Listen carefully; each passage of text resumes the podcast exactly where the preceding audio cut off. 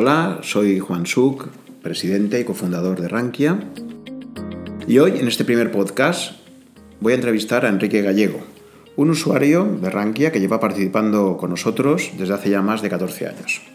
Enrique tiene una larguísima experiencia como inversor particular, más de 45 años invirtiendo, y también ha tenido experiencia gestionando inversiones para una empresa.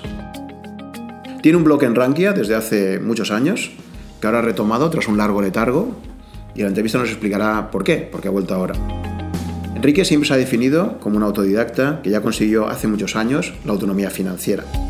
Desde sus primeras inversiones en los años 70, ha vivido muchos ciclos y cuenta con una amplia experiencia vital que quiere compartir.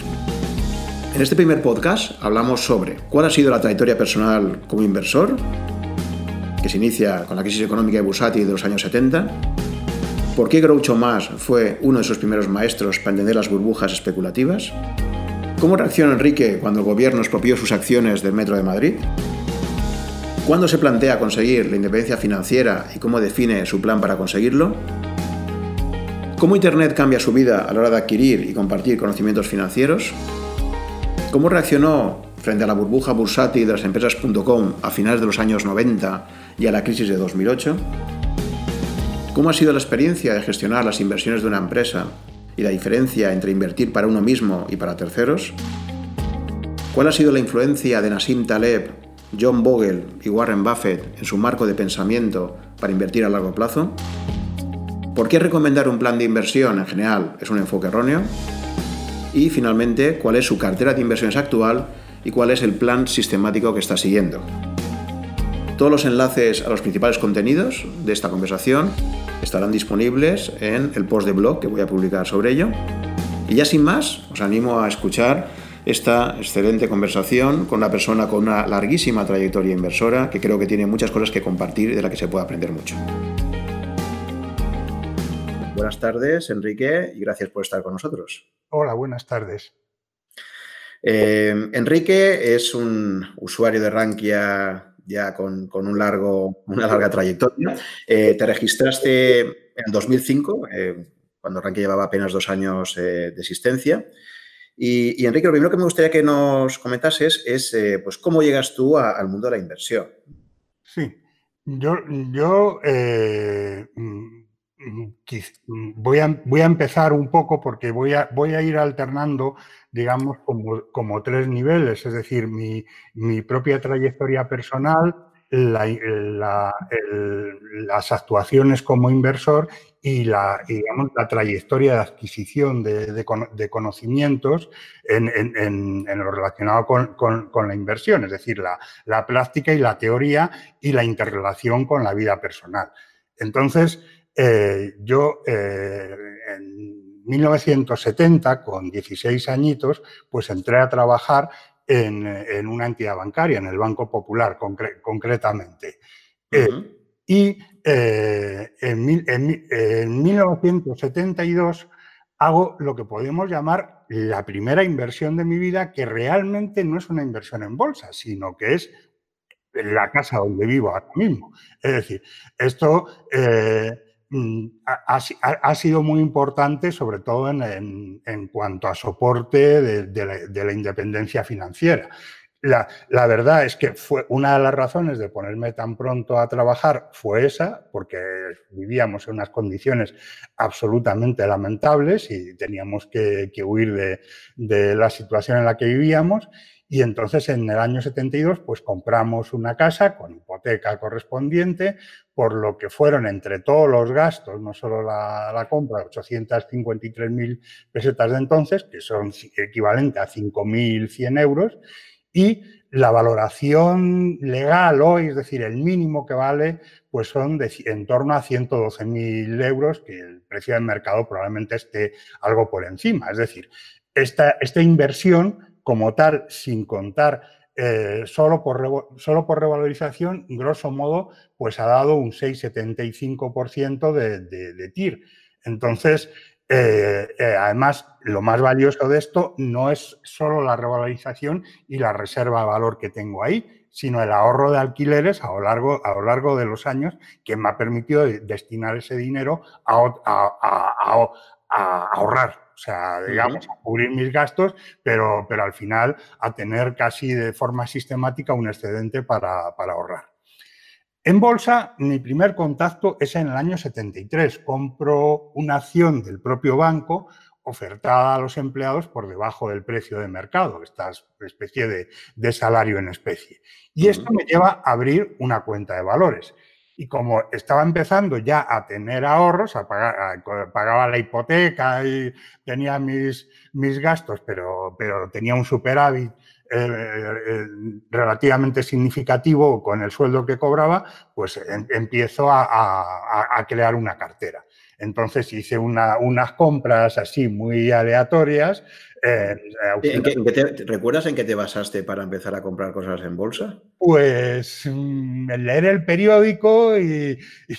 ¿En, la, oficina te decían cosas también o no? No, no, no era, no era un tema, digamos que... Mm, Er, eh, no era un tema central de conversación. En ese momento, porque fue justo antes de la caída y justo antes de la caída, pues suelen ser momentos donde la bolsa está más o menos de moda, pues se hablaba, pero no, digamos que no, en ningún caso mm, las decisiones fueron producto de una conversación con compañeros o con otras personas.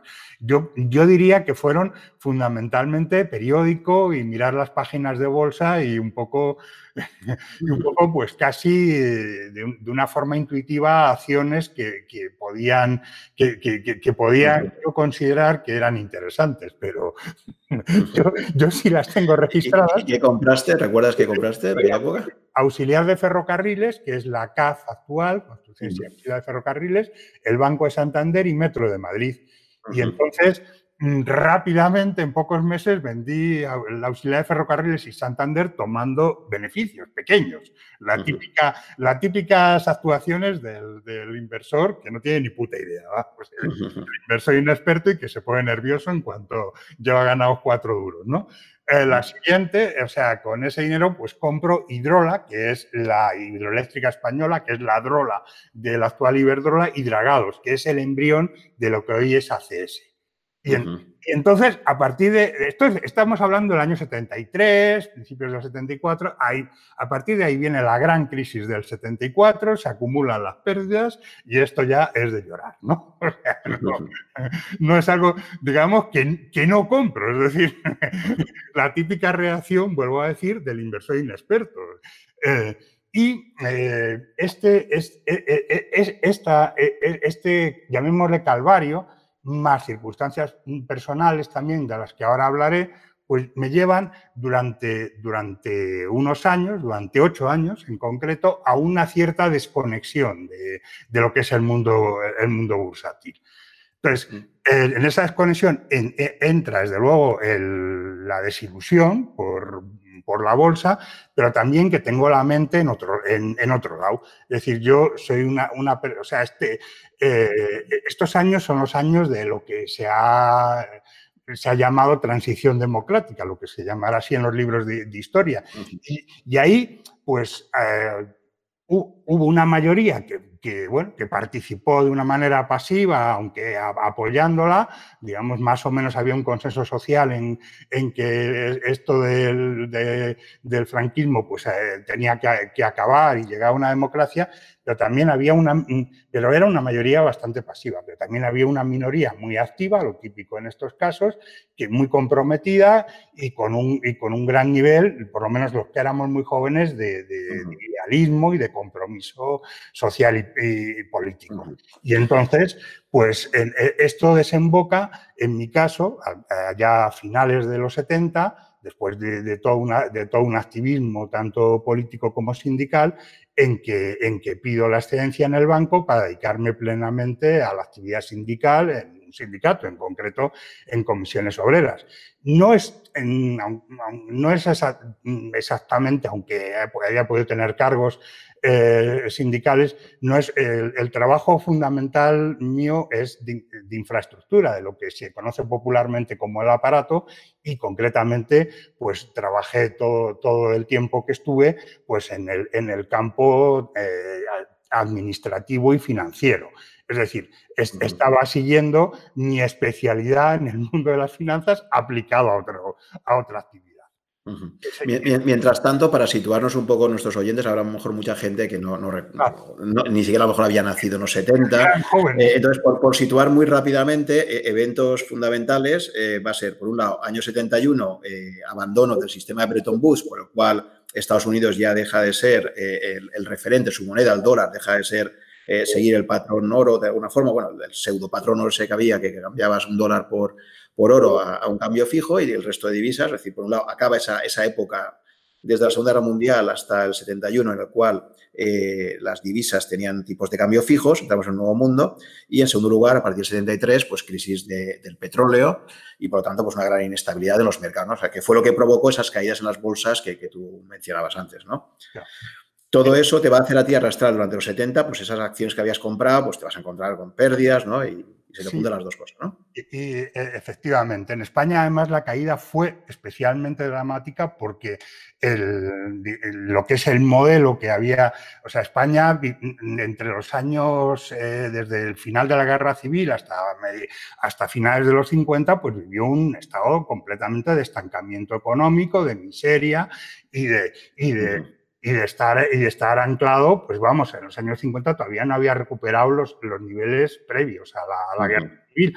Eh, pero a partir de finales de los 50, con el plan de estabilización, el, apoyo del, del, FMI, de Estados Unidos, la integración eh, de, de, España en el mundo occidental, aunque, aunque fuera una dictadura, pues hay un desarrollo que que, es sobre todo en los años 70 y que en los años, eh, los años 60, en los años 60 y en los 70, pues ese modelo ha, ha, ha tocado techo y entonces eh, la economía tiene una vulnerabilidad especial que, que lleva a, a, un, a, un, momento de casi de hiperinflación. En el año 77 la inflación estaba por encima del 20%.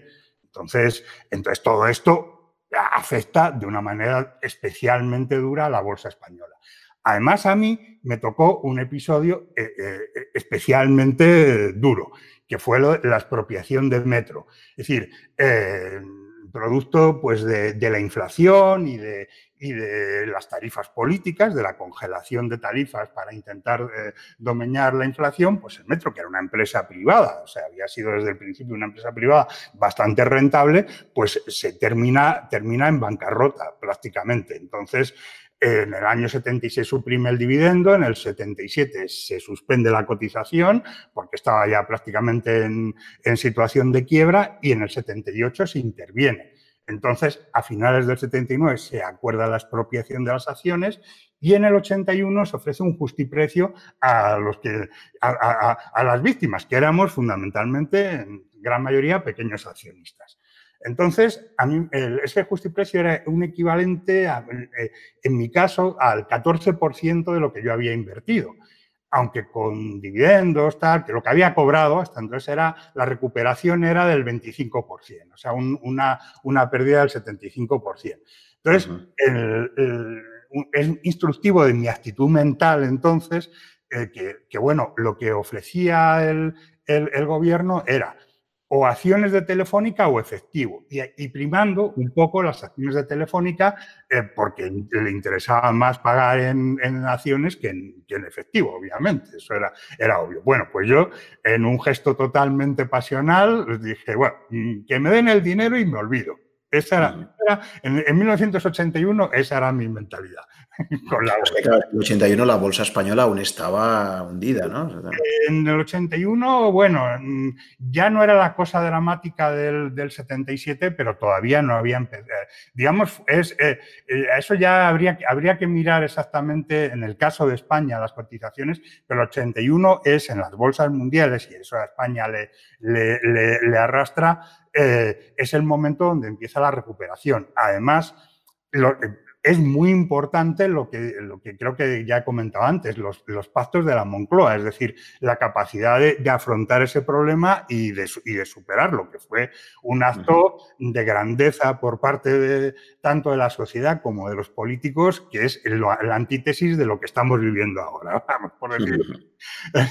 o sea, eh, eh, cuatro grandes ahí, que fueron, eh, fueron Fraga, Suárez, eh, Felipe González y Carrillo, que, eran auténticos estadistas y que afrontaron un problema muy, muy complicado que podía habernos llevado a una situación eh, casi venezolana. Y entonces dice, bueno, asociarlo esto a la, Yo creo que lo que, lo que les llevó a ese, a, ese consenso es decir, bueno, como esto se asocia a la democracia, pues, pues apañaos vamos.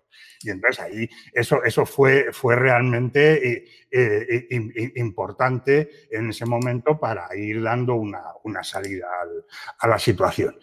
en, esta etapa, y yo creo que ya sería lo, lo, único que me queda por hablar de los años 70, eh, leí un eh, leyendo un libro sobre Groucho Marx, porque una de mis grandes pasiones era el cine. Entonces, leí en las memorias de Groucho Marx, que se llama, la, el primer, la primera libro que editó de memorias, se llama Groucho y yo, luego escribió otro, pero en Groucho y yo hay un capítulo dedicado a la bolsa, y y en concreto a su experiencia en el crash del 29. cómo perdió prácticamente toda su fortuna, todos sus ahorros, vamos, que creo que fueron 240 mil dólares de entonces, que es una auténtica barbaridad, o sea, traducido a, o sea, millones, traducido Sí, sí, porque creo, creo, que él comenta que en aquella época ganaba 2 mil dólares a la semana Groucho y dice, esto equivalía a 120 semanas mías de trabajo que, que se volatilizaron aquí, ¿no? claro, exactamente. Entonces, eso es toda una especie de, lectura de primera, de primera mano muy, muy interesante, muy, muy instructiva, eh, que, fue mi primer, mi primer contacto y una toma muy, muy, eh, muy importante y muy lúcida. Para mí siempre ha sido un texto clave eh, de, empezar a de entender los mecanismos de la bolsa y lo que en cierto modo me, me había pasado. El, esto tuvo una historia curiosa y es que yo cuando luego me empecé a llevar el tema de, este de, Internet, creé la página web y todo, y, en fin, entré en Internet, pues eh, colgué una copia casi íntegra de ese capítulo solo quitando párrafos poco significativos en el tema relacionado con la bolsa. Y eso se convirtió en un auténtico bestseller, digamos. en, qué, años estaríamos hablando ya? Estamos hablando del año 97, 98, por ahí.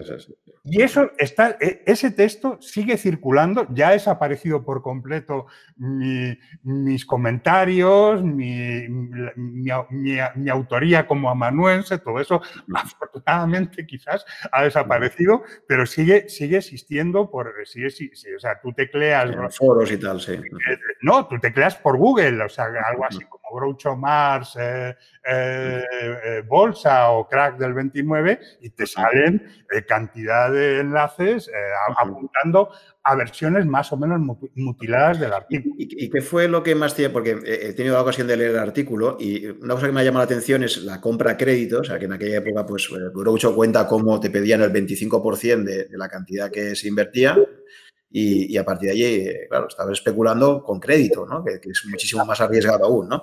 Eh, el resto, básicamente, pues es un poco la descripción de, lo que era la especulación en aquella época, ¿no? que hay muchísimos relatos sobre ello. ¿no? Eh, ¿qué, fue lo que más te impactó de ese artículo? de esa parte del libro. Pues yo creo que es un impacto emocional porque coincidía con mi, con mi estado mental, pero sobre todo la, enorme lucidez, también es cierto que luego Groucho, eh, digamos, se, se recuperó. Es decir, en los años 30 pasan los hermanos Marx de, ser artistas de variedades al nuevo, al nuevo, al, nueva, nuevo medio emergente que es el cine y ahí es donde alcanza la gloria y los mayores ingresos. Entonces Groucho terminó, cuando escribe estas memorias, Groucho es millonario. De hecho, eh, cuando murió hubo una guerra entre sus diversas mujeres, entre su última mujer y su y ex tremenda, o sea, un poco como lo de Cela. O sea, que, que él eh, era, un tipo muy serio, muy organizado, yo creo que aprendió además de, esta, de esta experiencia pero, pero era lo, perfectamente descrito que está, o sea, y la... Y, el, y, ese, y, esa, y ese final, ¿no? Tremendo del juego ha terminado, ¿no? Y, sí, sí, sí. Y de cómo, se te derrumba, cómo en ese momento te, está transmitiendo la euforia que ha habido, que te la ha transmitido de puta madre, y luego el hundimiento también te lo, te lo está transmitiendo. Sí, sí, ¿no? Hasta que le, llama a uno, su asesor, y le dice, la broma ha terminado, creo que dice, ¿no? La broma o el juego ha terminado y a continuación se suicidó, o sea, se le dejó allí con, en silencio con la línea, o sea, que la gente se tiraba, o sea, sí, sí. Todo el drama de, la gran crisis que hasta ahora yo creo que no ha habido ninguna más importante, ¿no? Desde el año 29, ah, ¿eh? y que como comentaremos luego, probablemente, pues claro, la gran diferencia es que en el año 29 los gobiernos no intervinieron o intervinieron tarde y, las últimas han intervenido mucho antes, ¿no? Se, eh, eh, se cogió la, mm, la gestión de la crisis de 2008 eh, se encargó a, Bernanke, que era uno de los máximos expertos en el mundo académico sobre esta crisis, para que no se volvieran a cometer los errores que se cometieron en, la gestión de, la crisis de los años 30. Pero también incluyó, y fue además el arma secreta de, Bernanke, que no había patronor. Es decir, esto que tú me dices, que tú me comentabas antes del 25% de crédito, en, en una economía de moneda fiat es irrelevante. Pero en una, economía de patrón oro hecho masivamente, no, no, no a pequeña escala, sino a gran escala, es algo es algo terrible porque estás creando dinero. O sea, estás, ahí sí que estás encontrando una puerta de atrás para saltarte la disciplina del patrón oro. Y entonces yo creo que eso no, no es un tema que conozca muy a fondo y esto es una especie de opinión un poco que doy así sobre la marcha. Yo creo que uno de los factores que influyeron en, la, dureza de la crisis es esa, que se había creado eh, dinero y que luego el patrón oro era, era em, un, como no estaba concebido para que pasara eso, pues era una especie de cadena, de, prisión de la, que no, de la que no se podía escapar y que no se escapó realmente más que a través de medidas desesperadas, que fueron las de Roosevelt. Es decir, Roosevelt evaluó el oro, o sea, por, el artículo 1, además lo confiscó, y, luego pues está todo el proceso de, empezar a, relanzar la economía con gasto público para sacarla de la, de la, depresión en la que estaba, en la que estaba sumida. Entonces, esto no, esto afortunadamente no ha pasado en esta última crisis.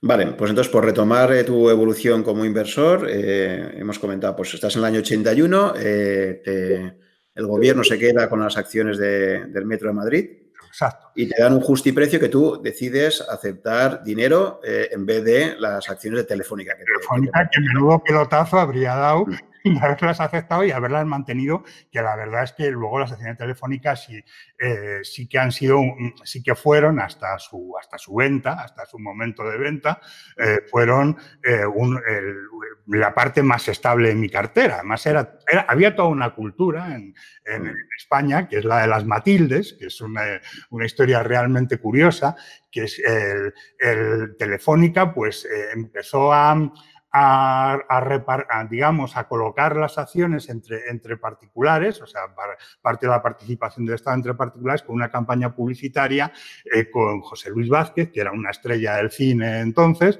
eh, de, eh, que, que, que, estaba hablando con su mujer, llamada Matilde, ¿no? para convencerla de que, tenía, de que, había que comprar acciones de, Telefónica. Y entonces a, Telefónica se le ha llamado en la bolsa española prácticamente hasta, yo creo que hasta los años 90, se, les llamaba a las telefónicas las Matildes. Oye, pues tu, historia está de elegir... Eh, de elegir el dinero en vez de las telefónicas, me recuerda también a la historia que cuenta Warren Buffett de cuando se cabreó tanto, o sea, él quería vender una parte de su empresa y había fijado un precio con un, la empresa textil esta que luego fue fatal, había fijado un precio con un comprador y el comprador le, bajó 25, creo que le bajó 25 centavos de dólar el, acuerdo que tenían, el pacto de caballos que tenían. Entonces Warren se cabreó tanto con, se sintió estafa por este, que decidió no venderle. Y luego dice, como consecuencia de mi rabieta, eh, he perdido miles de millones de, dólares porque, claro, esa venta luego fue tan, o sea, no, vendí, esa empresa luego fue mal y me ha costado muchísimo dinero, ¿no? Y hablando un poco, pues nuestros impulsos a veces viscerales, visto luego en retrospectiva, son malos. Otras veces pueden salir bien, claro, esto es un poco azar. No, eh, generalmente, generalmente son malos. Por eso, y por eso incido tanto en este episodio, porque yo creo que es muy instructivo, es decir, es uno de los, de los dos grandes errores de, mi vida, otro ya, ya, hablaré, ya hablaré más adelante, y los dos son muy instructivos. Entonces, este es el típico error del inversor inexperto que eh, juega sin ningún tipo de cultura financiera y que eh, va teniendo un comportamiento que es bastante predecible. Este comportamiento predecible, además, pues eh, influye mucho en el desarrollo de, las cotizaciones, eh, evidentemente, y en la formación tanto de, ciclos como de burbujas, como luego también de pánicos y caídas. y entonces, cuando se produce la caída, es lo que en el momento más duro de la caída hay un estado mental que es el que se llama de capitulación, donde la persona ya ha abandonado toda esperanza y, por lo menos yo no vendí.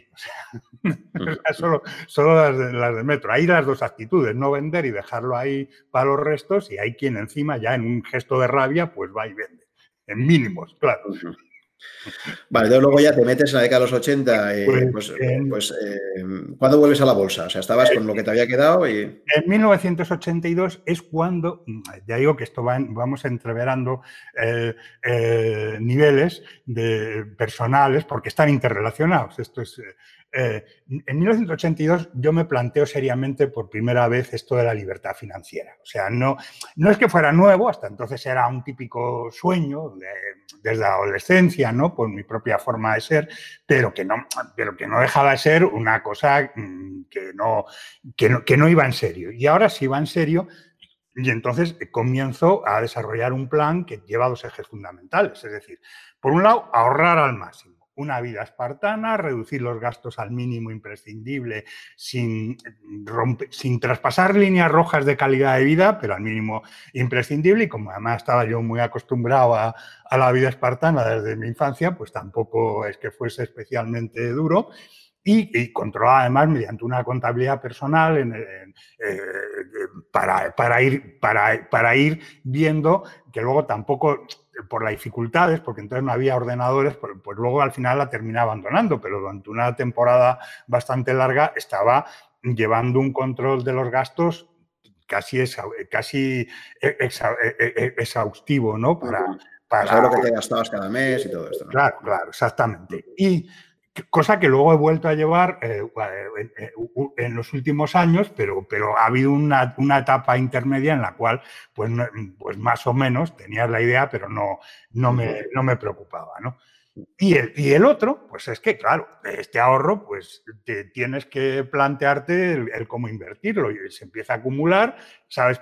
ahí sí que está claro con la, con la inflación y tal, ya sí que, sí que ya, para entonces ya voy acumulando la suficiente cultura de que no, de que no se puede quedar en cuenta corriente ni en, ni en depósitos a plazo y renace la idea de, invertir en bolsa a partir del núcleo de, esa inicial de esa cartera. También es cierto que... Eh, esto coincide casualmente, entre, no sé, entre comillas, y, porque hay, hay lógicamente un influjo psicológico del que soy muy consciente ahora, de que, de que la bolsa se empieza a recuperar. O sea, llega, llega ya el, gran ciclo alcista, llega el gobierno, llega definitivamente un gobierno estable, que, que es el de Felipe González, con capacidad de afrontar los problemas que había. Eh, que fundamentalmente de obsolescencia del modelo económico que se resuelve con la llamada reconversión industrial y de un cierto aislamiento económico que se resuelve con la entrada en la Unión Europea. Es decir, que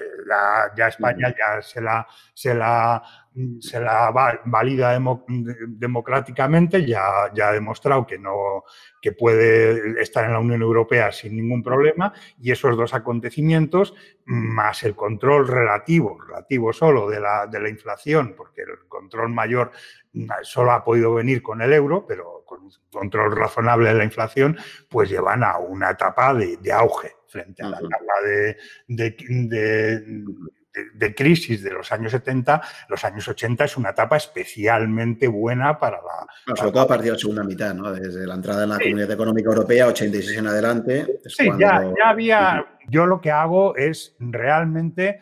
Eh, eh, pues eh, empezar, creo una cartera de unas 10 acciones con una rotación no demasiado alta, todo estamos hablando de España. O sea, en esta época era inconcebible el, salir fuera de, España si no, fue, si no eras un multimillonario, vamos.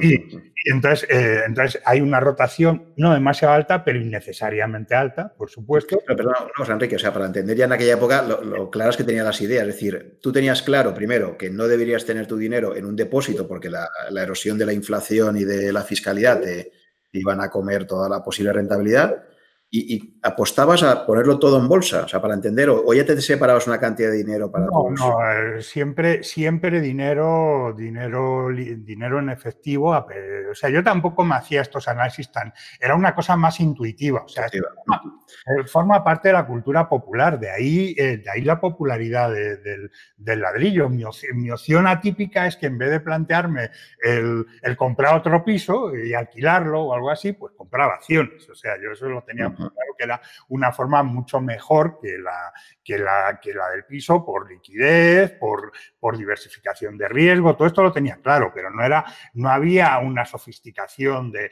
voy a colocar un 30% en, en bolsa y un, o, un 60 y un 40 en liquidez. O sea, una cosa como mucho más... más eh, Porque tú a estas alturas habías leído ya algún libro, aparte de lo de Groucho, que no es... Eh, bueno, es que era un desierto total, o casi total España en ese aspecto.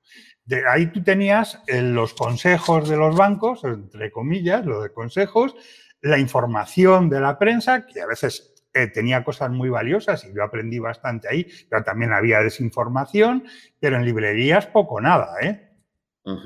Entonces, lo que, lo que sí apareció en esta época fueron los, los promotores, toda una generación de promotores del análisis técnico que, que cogieron mucha visibilidad a través de los medios de comunicación, con, con columnas, con apariciones en radio, incluso con publicidad pagada. Vamos, entonces, y entonces ahí hubo una, hubo una triada ¿no? que, que, fue la de Tornes, eh, Fernández Odar y Saez del Castillo, que eran un poco los reyes del mambo, digamos, vendiendo más o menos, o sea, según los grados de seriedad, el análisis técnico como, como la gran forma de, pues de, operar en bolsa, la fórmula mágica y la forma de, hacerse rico en, bolsa. ¿no?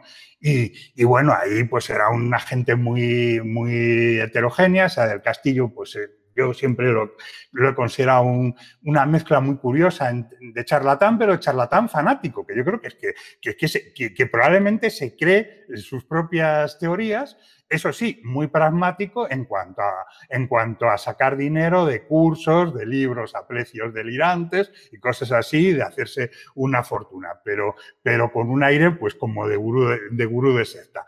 Eh, Fernández Odar pues era un hombre con una formación, mm, yo creo que relativamente, no especialmente alta ni especialmente brillante, pero, pero bastante pero, pero, pero decente, ¿no? Que él, mm, curiosa, cogió su club de fans y curiosamente, esto lo he comprobado ahora preparando la, la, charla, que sigue en activo, o sea, debe tener 80 años o cosas así, y tiene una, y tiene una sección en, expansión y, y, un, y, un, blog en, la, en, la, web de expansión y sigue escribiendo sus cosillas, porque sigue exactamente igual que en los años 80, con, los, con sus, sus rollos de bolsa española, con unas reflexiones económicas bastante banales y unos consejos mm, operativos, pues tampoco, no, no diría yo que muy pero tampoco disparatado, ¿no?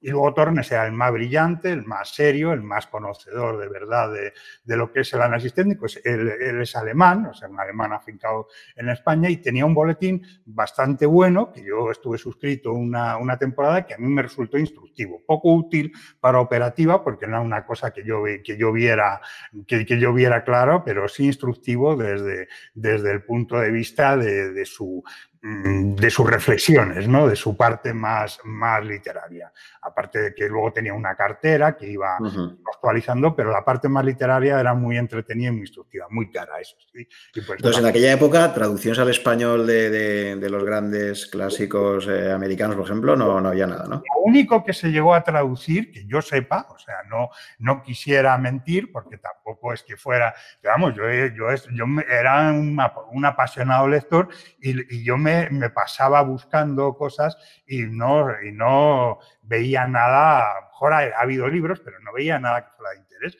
Hay clásicos traducidos, pues algún, alguno, el de, el de el de análisis técnico de Maggie, pues lo tradujo Sáenz del Castillo. O sea, y, fue, y en las memorias Jess Livermore también estaba en la famosa editorial Gesmovas, Sáenz del Castillo, a unos precios de locos y que además a mí tampoco me, me interesaba, era un mundo que me interesaba especialmente.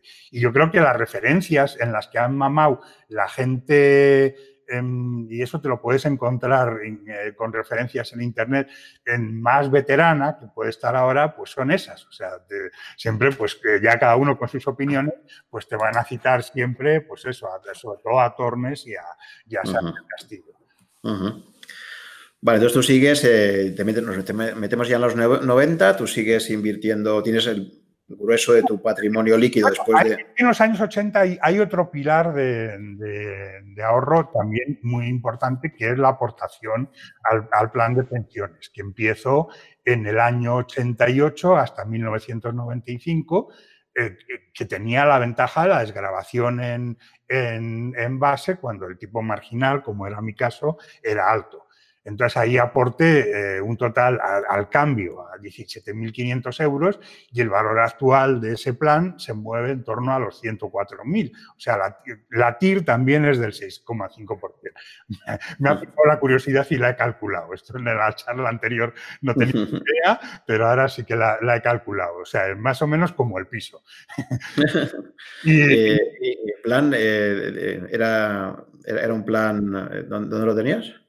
Pues ha ido, ha, ido moviéndose, es decir, inicialmente creo recordar que lo tenía en, en, caja postal, caja postal se convirtió en Argentaria, Argentaria en, luego terminó pues eh, convirtiéndose en el BBVA.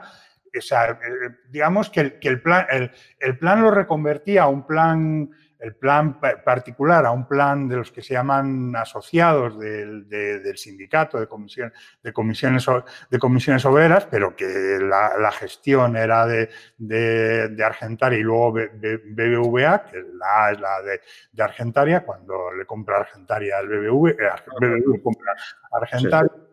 Y luego, ya, ya entrados los 2000, lo, lo traspasé a Bestinberg. Ah, pues ¿Y, ¿Y, hay diferencia de satir entre la época pre-Bestinver y, post-Bestinver? claro, pero, me di bastante mal el timing. Es decir, la verdad, hombre, eh, es que el, el, plan ese era un plan muy, con un componente muy alto de renta fija y con tipos altos, da una rentabilidad decente porque además el coste, y esa era la gran virtud de ese plan respecto a los planes convencionales, era mucho menor que el de, un, plan normal. y, luego, y luego entré mal, en, mal de timing en Bestinver, entré en el 2006 entonces tampoco le he sacado un he sacado rentabilidad, o sea, pero no, no una rentabilidad brillante, porque eso ya en Bestinver sí que aporté eh, cuando la, crisis mm, al fondo de inversión, pero el plan de pensiones ya no podía aportar, o sea, no, me, no, tenía ningún sentido fiscalmente ni nada el que aportara al, plan, de, al plan de pensiones. Ah, pero en Vestiver entonces sí que viviste lo que es estar en un plan de pensiones que en el año 2009 te caería, mm, ¿cuándo te cayó? Un 40%, ¿no? Pues, pues, eh, pues, a lo mejor no tanto, porque yo, yo creo, es que ahora sí, ¿no? Era, era, un, era el plan de renta variable puro, sí, sí, cayó, cayó. Lo que pasa es que ya en esa época, pues, en esa época, yo en el año 2009, a todo mi, mi entorno, a toda la gente que que, que, podía, que conocía, que tenía confianza con ella, le decía, estáis ante la mayor oportunidad de vuestra vida para comprar bolsa. esa, era mi. Hoy, hoy a lo mejor lo matizaría. Diez años más viejo, matizaría mi entusiasmo eh, delirante, pero, eh, pero era un entusiasmo total. O sea, con lo cual estaba, digamos, al modo Warren Buffett, contentísimo con las caídas y con las pérdidas en mi cartera, porque era la oportunidad de comprar. Y la gente que, siguiendo mis consejos, pues ha, comprado particularmente, pues bueno, yo vi el otro día una, cartera que tenía casi olvidada de, un chico que heredó de, su padre al morir una pequeña cantidad y, le, hice una, una cartera bastante conservadora y a pesar de todo, cuando la hemos exhumado ahora para, para ver eh, cómo va, esto de, esto de no tocarla, también yo alucinando ¿no? de, de, la revalorización. O sea que, que, bueno, que en 2009 tenía las ideas bastante claras. Bueno, vamos a los 90, ¿no? Eh, en los 90 eh, es una década, es lo que llamo la década juvenil, es decir, hasta ahora es la década, la década del 70-80, la infancia, o sea, era como un niño. ya en los, años, en, los años 90 ya empiezo a, las cosas empiezan a cambiar y es una etapa de aprendizaje y una etapa de, grandes aciertos y grandes errores y de transición a la madurez, tanto física como inversora. porque entró en los años, en mis 40, en, esa década, pero es que también hay una madurez inversora. En el 96 yo cesé definitivamente la relación laboral que tenía con el sindicato y entonces comienza la etapa de independencia financiera con los ahorros que tenía en ese momento. Yo tenía un, planteamiento de una vida muy tranquila, muy, a, través de todo el dinero que había ahorrado, pues eh, mantener mis necesidades vitales muy minimizadas, o sea, muy racionalizadas, y esto pues ya es un hábito mental y no me costaba ningún trabajo, eh, y, con un total anonimato e invisibilidad social, o sea, no, no, pero claro, aparece ahí un cisne negro que se llama Internet y que lo cambia radicalmente y además lo cambia casi desde el minuto uno, porque yo a Internet lo conozco precisamente siguiendo la, radio, el Intereconomía, que era la radio de, referencia en materia de, bolsa y de economía en, general en ese, en ese, momento, pues se dedicaba a, hacer lo que decía su nombre, luego se dedicó a la política, pero en ese momento se dedicaba a, la economía y, y entonces, pues en, una de estas coloquios y tal, pues un tipo empieza a hablar de Internet y de lo que, de lo que, eh, explicar lo que era y lo que significaba y tal, y yo alucinando, pues escuchando, le digo, bueno, yo a ver cómo, cómo me puedo apuntar a esto. Y efectivamente había formas de apuntarse con unos, con unos mecanismos de acceso, con un, que, que, era, que era como una empresa que te daba acceso a la compañía de telecomunicaciones y, te, y entras en internet. Una cosa muy, muy retorcida, muy cara, además porque tenías que llamar por teléfono y te cobraban la llamada, pero al final eh, eh, eh, me, conecto a, Internet y eso cambia totalmente mi vida. En, en eh, en, 1989 se, hace la gran, la gran, reforma estructural de los mercados, algo de lo que has apuntado antes, ¿no? Fue la, transformación del mercado, eh, la creación del mercado continuo, la, eliminación de los de, los corredores. De... corredores y la creación de las sociedades de valor. Y, la, y la, entonces la bolsa española se convierte en algo casi de vanguardia a nivel mundial, porque se crea precisamente por crearse sin las hipotecas de otras que ya habían evolucionado antes. y, en, y, en, el mundo editorial empiezan a aparecer libros muy interesantes. Aparece, aparece hay un libro muy curioso de un tal Tuede que, que a mí en, en, su época me resultó muy curioso, un tanto desconcertante. Hoy, hoy mm, me parece realmente impresionante. Es el primer libro en, el que yo oí eh, a, hablar de la bolsa como sistema caótico. ¿no? Pero bueno, aparte de esto, pues se, edita Costolanis y sobre todo mi referencia en ese momento es Malkiel. Barton G. Malkiel, que es un académico eh, norteamericano muy de la escuela de,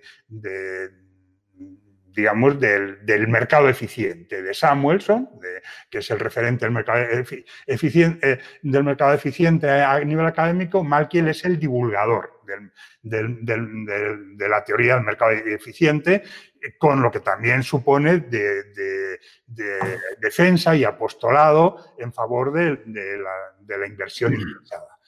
Entonces, eh, pero ¿A Vogel lo conocías en aquella época o no? ¿Ah? Vogel.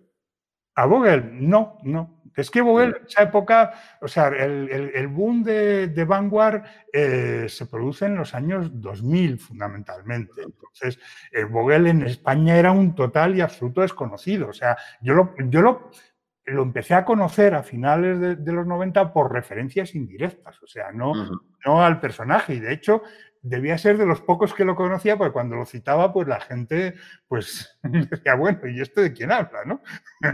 o sea que no... Eh, ¿Buffett lo conocías en aquella época o no? ¿Qué? Eh, ¿Buffett?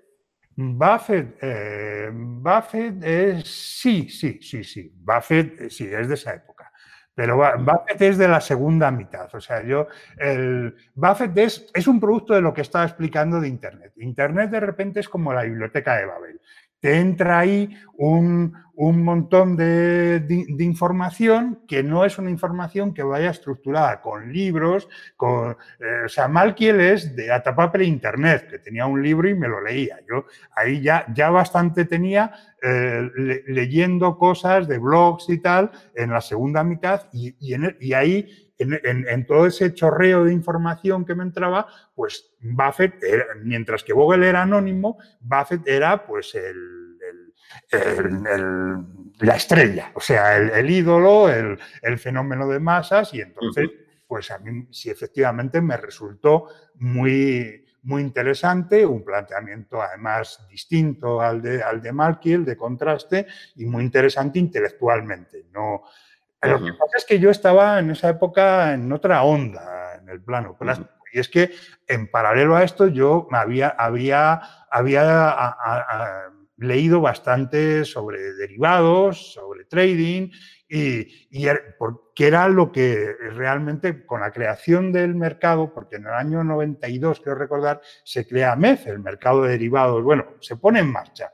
el, el estamos hablando de principios 90, 91, en el 92 se crea el IBEX, que además se crea precisamente como soporte. El IBEX eh, inicialmente no es el índice, el índice de la bolsa era el llamado índice general de la bolsa de Madrid. El IBEX se crea como soporte del mercado de derivados. Entonces ese mercado de derivados recién eh, salido del, horno en España es toda una tentación para un inversor que en ese momento está cogiendo cultura y entonces entras en la etapa en la que, en la que te estás volviendo sofisticado y, realmente eh, te, vuelves, eh, eh, te, vuelves demasiado sofisticado, te, te, empiezas a pasar de, de frenada. Entonces, yo abro cuentas en sociedades de valores, en Siaga, que después de muchos avatares ha terminado siendo la eh, BNP Paribas, o sea, la, que ahora eh, comercializa el fondo de Vanguard, entre, entre otros, y, y Banesto Bolsa. Y es una etapa experimental. Lo que pasa es que lo que sí que hago es mantener en todo momento el núcleo de esa cartela de inversión de, procedente de los años 80. Entonces, lo que, lo que, lo que hago es superponer ahí, aprovechando todo el dinero que tenía, pues estrategias con derivados, que, que, bueno, que una cosa son los esquemas teóricos, otra es la realidad, que se revela muy distinta, y los resultados, pues después de probar diversas formas de actuación, diversas estrategias, los resultados son sistemáticamente negativos. Con lo cual llega un punto en que dices, vale, se acabó. O sea, ya que este es otro error muy instructivo en el sentido de que es el, segundo momento. Es decir, yo creo que hay dos momentos en, la, en, donde el inversor especialmente eh, procliva a cometer errores. Eh, cuando entra al principio, eh, sobre todo si no entra con una formación y con alguien que le, que le, dé unas orientaciones eh, correctas, sino que entra de la mano de, su banco, o de la prensa o del cuñado que está ganando mucho dinero en bolsa, y luego cuando ha aprendido mucho, está, digamos, condenado en algún momento a estrellarse con algo por querer eh, saber demasiado. Porque te lo acabas creyendo demasiado, ¿no? Claro, terminas, terminas buscando, terminas buscando eh, recetas para, para mm, ser más listo que el mercado y terminas creyéndote más, que puede ser más listo que el mercado. Y el mercado en esto, pues tiene, tiene un puñadito de, tontos con suerte por pura estadística, pero a la inmensa mayoría les pone en su sitio. Entonces, es el, entonces, bueno, pues este fue otro, otro, otro episodio mm, instructivo eh, en, negativo. Eh, en, que, acabaste eh, cansado de operar con, opciones y futuros o qué, tocabas más de las dos? toqué más opciones, también futuros, pero toqué fundamentalmente opciones. Que, y no te funcionó. No, nada. además, tampoco yo, yo hoy sí sería capaz, o sea, lo que pasa es que mm, tiene poco sentido quizás ya a estas alturas ¿no? de mi vida, pero sí hoy sí sería capaz de, jugar en el, único mercado en el que se puede jugar con opciones, que es el, que es el estadounidense, porque ahora sí que hay posibilidad de, eh, a través de brokers como Interactive Brokers de jugar, de jugar a crear una cartera de inversión combinando contado y opciones y eso es un juego muy bonito y muy fascinante y todo lo mucho que aprendí en esa época, mm, bastante inútil, más allá del placer mental.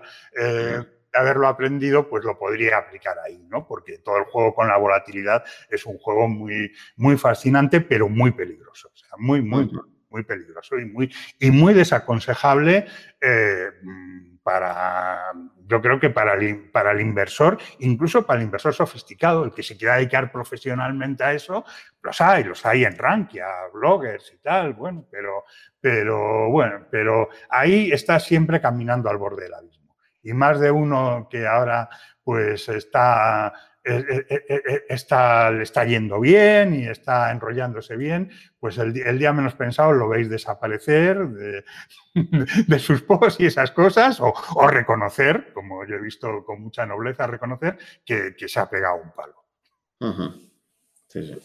Vale, pues entonces ya por finalizar tu etapa como evolución eh, como inversor, eh, los hitos más importantes a partir de ahí ya, ¿cuáles serían? Mm, bueno,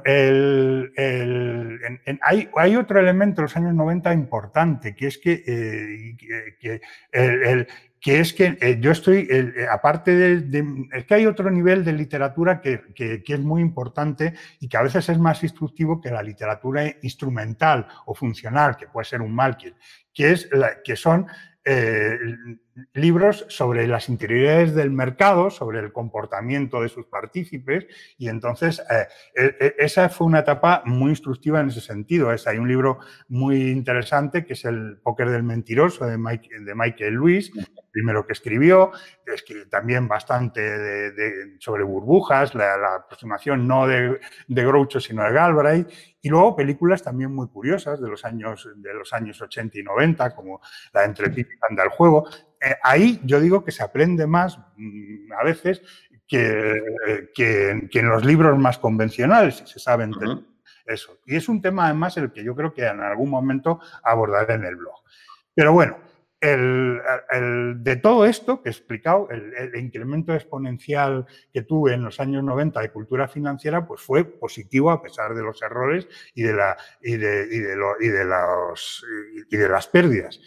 Y, realmente lo más curioso es que cuando he revisado artículos en Rankia en, esta nueva etapa para borrarlos definitivamente o indultarlos, pues me asombró lo, avanzado de algunas formulaciones que hacía yo ya a principios de los 2000, que no me creía yo que, ya había aprendido tanto.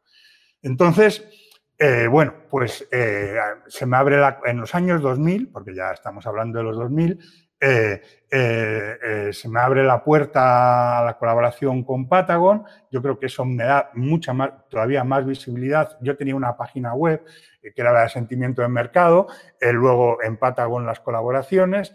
Probablemente, probablemente yo no sé. Fíjate qué paradoja, Enrique. Tú hablando de sentimiento de mercado, que eso suena mucho a trading y a, lo de corto plazo y tal, cuando justo ahora, como ahora nos comentarás, ¿no? O sea, qué curioso, sentimiento de mercado. O sea, que no, te, no, no, evitabas tú también estar dentro de esa corriente de, en aquella época para opinar, sobre todo de, economía o de finanzas, había que acabar hablando mucho de, qué pasa con el mercado a corto plazo, ¿no?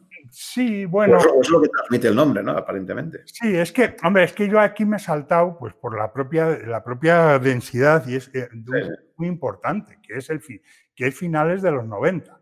Es decir, a, finales de los 90 es cuando hay la gran burbuja de las, de las TMTs eh, y sobre todo de las .com, es decir, que es la, de tecnología en medio telecomunicación, que son que, se ve con el tema de Internet, se ve que aquí va a haber, o sea, el, mercado, los más, los más informados se dan cuenta de que aquí va a haber una auténtica revolución. Lo que yo decía eh, a la gente que me miraban como un friki, pues que era, pues, pues que es así. Y entonces cambiaron de la noche a la mañana porque salió un poco la, el mantra este de que Internet es el futuro y, entonces pues hay que invertir en, el futuro, en Internet.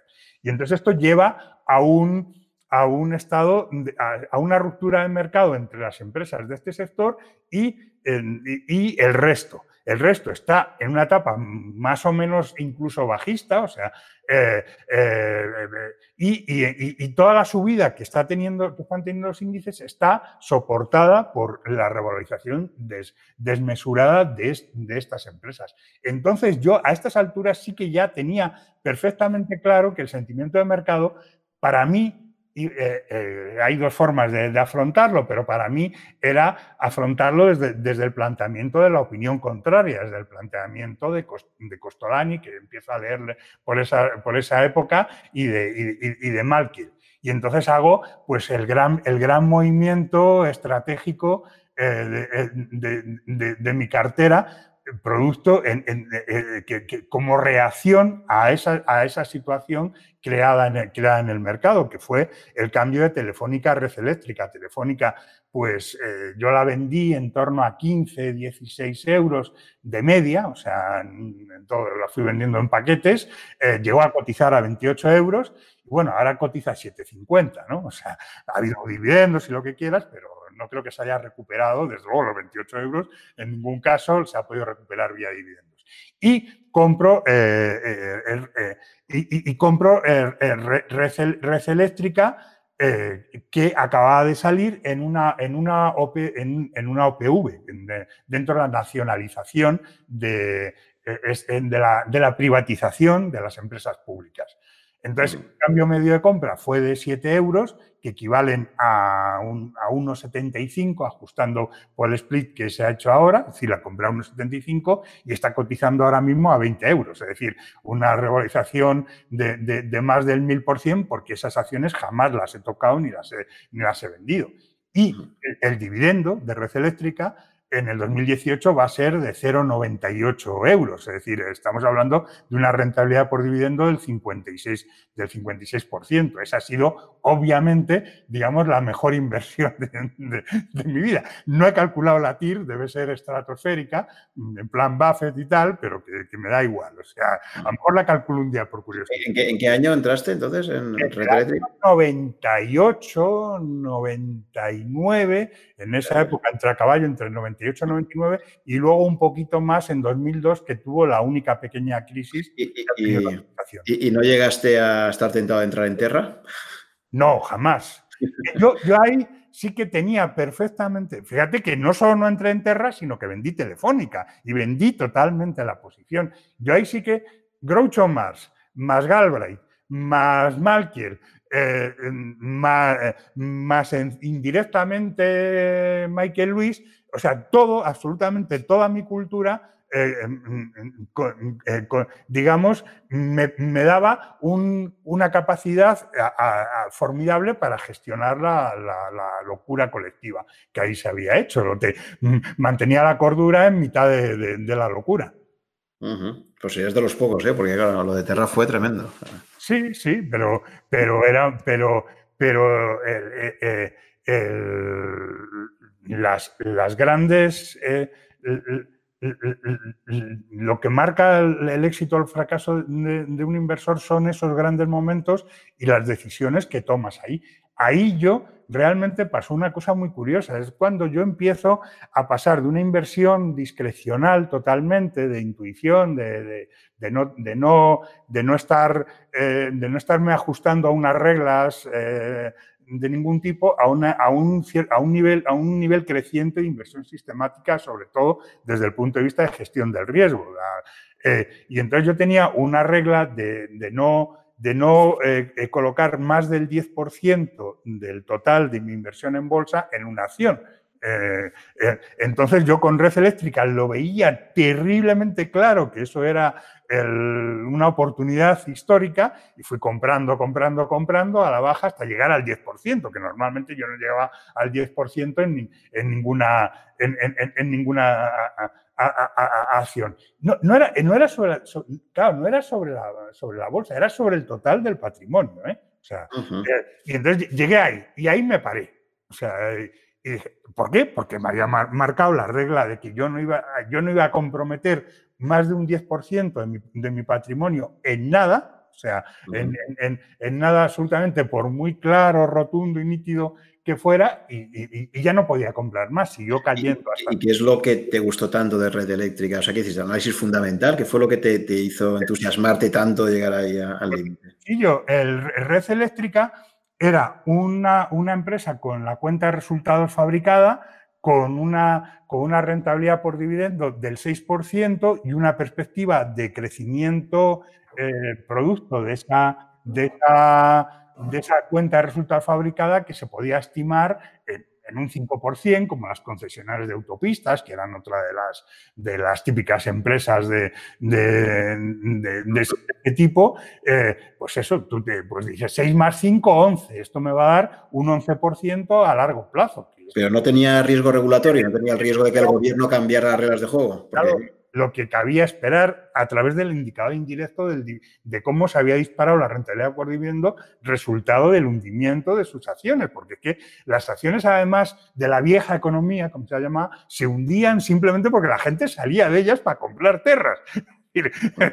Aquí, más de uno y más de dos, pues eh, a lo mejor acudió a la OPV de red eléctrica y vendió, y vendió a pérdidas la red eléctrica para comprar tierras. O sea, esto matemático. Entonces, no es que fuera un análisis muy sofisticado. Y ojo, esta rentabilidad no, o sea, yo no digo, esto es, he sido un genio de la, de la inversión, o sea, vamos, la, la, hostia, no me beso porque no me llego, no, nada. El, en esto han caído unas cuantas, eh, unas cuantas monedas de cara, que yo no, que no era, que con la información disponible no era eh, eh, eh, previsible en absoluto el que, el que esto fuera a ser forzosamente así como ha sido. Sobre todo en la caída de tipos de interés que, y, el y, el mantenimiento de esos tipos de interés bajos, que eso ha sido para una empresa tan apalancada como Red Eléctrica, pues ha sido gloria bendita, porque tiene unos costes de financiación muchísimo más bajos de los que, de los que el modelo con el que se construyó se Em, se, se, había previsto. Entonces, bueno, pues esa, ha sido la, la, cosa. Hay otro elemento, además, también, muy, también importante en, respecto a Buffett, y es que en esa época yo leo eh, un, un texto de Buffett que me, produce una impresión tremenda. De hecho, yo siempre lo, lo tengo, lo tengo titulado el, el, fichero como el Evangelio según Warren Buffett. Pues claro, Warren Buffett realmente lo que él, él, no es un no es un gestor, ni es, ni, ni es un, eh, ni es un, es un inversor eh, de es un propietario de empresas. Eso es como un hold, como, como el dueño de un holding empresarial y es, un propietario y no es un gestor ni un, ni un, inversor como somos inversores nosotros. Y entonces su, forma de operar y sus preocupaciones son otras, pero, pero cuidado, Warren, Warren eh, eh, Buffett sí lo tiene claro y por eso a la gente lo que le recomienda no es eh, a ver si aprendéis de mí, invertid como hago yo y, todas sus teorías sobre buscar las empresas con, barreras de entrada y todo este, todo este mundo que hay de, análisis fundamental en torno a Warren Buffett, esto de la Buffettología, como lo, bautizó una exnuera que escribió un libro sistematizándolo, sino que Warren Buffett lo que recomienda al personal es que se compre un, eh, el, fondo indexado al SP500 de Vanguard y lo mantenga y ya está. O sea, que se, que se olvide de intentar ahí... Y además ha hecho la apuesta, la famosa apuesta, o sea que él también ha, sacado su dinero cuando hace la famosa apuesta con un gestor de, de hedge funds, le dice, oye, yo te apuesto a que a 10 años el índice Standard Poor's va a superar a cualquier eh, hedge fund que me ponga. Si quiero que lo hacen con 5, con una cartera de 5. Cartera de 5 que elige el gestor, además. Elige aquel, claro, los 5 que considere mejores, se juegan un millón de dólares cada uno que lo iban a donar a una entidad benéfica. Y Buffett, eh, efectivamente, a falta de un año ya se veía clarísimo, ya anuncia que, es el ganador. Eh. Ah, Buffett tuvo. es curioso que efectivamente Buffett, que es un poco el utilizado como referente eh, pues para la mayor parte de, gestores eh, activos y en particular de la escuela Value, es el mismo el que, el que de alguna forma ha hecho una apuesta contra su, propio éxito. ¿no? Es, paradójico. El, Buffett es uno de los mayores apóstoles y defensores de John Bogle, que, que han existido. Es famosa su frase de, los pequeños inversores tendrían que hacerle una, estatua al día de su muerte, ahora estamos a tiempo de sí, Bueno, hizo que se levantara, que un año le invitó a asistir a la, conferencia de Omaha y, le hizo, levantarse delante de todo el público y, bueno, agradecerle en nombre de todos pues, que, hubiera contribuido ¿no? a, a, que tantísimos inversores particulares pues, pudieran tener una vida mejor como inversores de la que habrían tenido si no hubiera existido. desde luego es una persona, mm, vamos, que quizás exceda hablar de Vogel, exceda casi los límites de, de, lo de lo que estamos de, lo que estamos hoy hablando en el podcast porque me, porque entonces nos iríamos a una pero fíjate que es curioso simplemente quería eh, apuntar es decir que es curioso primero que Buffett hoy en día es mucho más conocido que, que Vogel curiosamente me imagino para, para España, media en España, ¿eh? en España no no en Estados Unidos o sea no y, luego el propio, luego lo, paradójico de que el propio Buffett, pues esto, ¿no? Que al final efectivamente haya dicho, no, yo a mis herederos les he dicho que el 10% lo mantengan en cash, en bonos del tesoro, y el 90% lo, lo inviertan en un fondo eh, indexado al Standard Poor's 500 con costes muy, muy bajos. Exacto, exacto. O sea, el, además, eh, la, cuestión, bueno, pues eh, mm. Buffett en, ese, en a Buffett le invitan, en medio de la locura esta de las .com, le invitan a dar su opinión sobre los mercados. Y Buffett dice, hombre, yo de mercados no suelo hablar, porque lo mío es hablar de acciones y de o sea, mi preocupación mental es hablar de acciones, porque me pedís, pues yo voy a dar mi opinión. Y entonces coge, tira de, tira pues de, toda su elaboración personal en torno a la visión macro de los mercados y fundamentalmente tira de, lo que aprendió mm, con Benjamin Graham y hace una reflexión eh, realmente extraordinaria, o sea, eh, de, esas que yo creo que sí creo que es obligado leer para cualquier inversor y leerla además con la perspectiva porque es doblemente instructiva con la perspectiva de hoy, porque ya han pasado desde 1918, mm, mm, desde 1998, pues mm, eh, casi 20, sí, 20 años han pasado. Y entonces es curioso cómo Buffett pronostica Mm, claramente la insostenibilidad de la situación que, este, estaban viviendo los mercados, pero también eh, se muestra bastante pesimista sobre las, posibilidades de revalorización en los, digamos, incluso a largo plazo de la bolsa, por la conjunción de factores favorables que, existían, más allá de las .com, que existían, eh, que explica en el, artículo, que existían los tipos de interés, el crecimiento de beneficios eh, empresariales, en fin, eh, algo, algo que yo he, desarrollado también en, el, en uno de los, de los artículos del Kike Junior.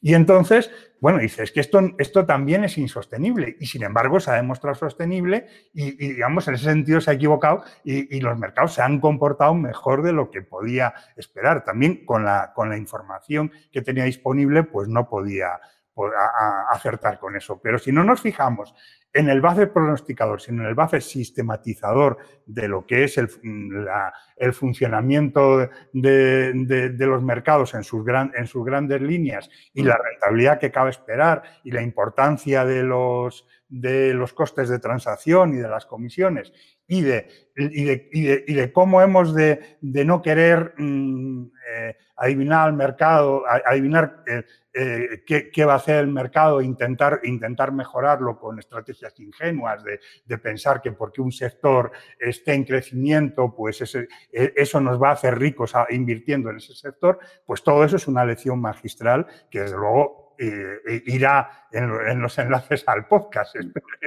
Vamos, claramente, yo remito a ella, no por no enrollarme más. Entonces, mm, bueno, pues en los años 2000 hay otro cisne negro en mi vida, también de, gran importancia.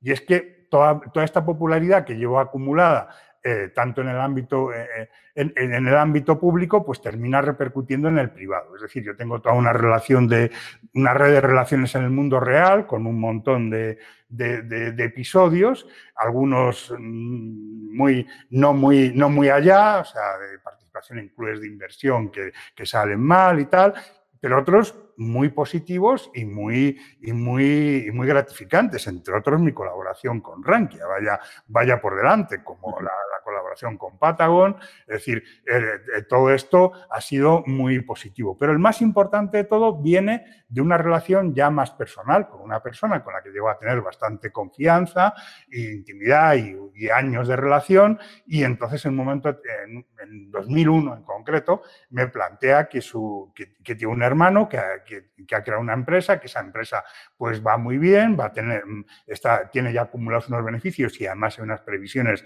de, crecimiento de beneficios muy, muy considerables y que mm, por el tipo de empresa tecnológica que es, pues esos beneficios no, no, tienen, no tiene una reinversión en capital fijo de la empresa, o sea, que, hay que gestionar, que, que, se va a crear ahí unos activos financieros que hay que gestionar.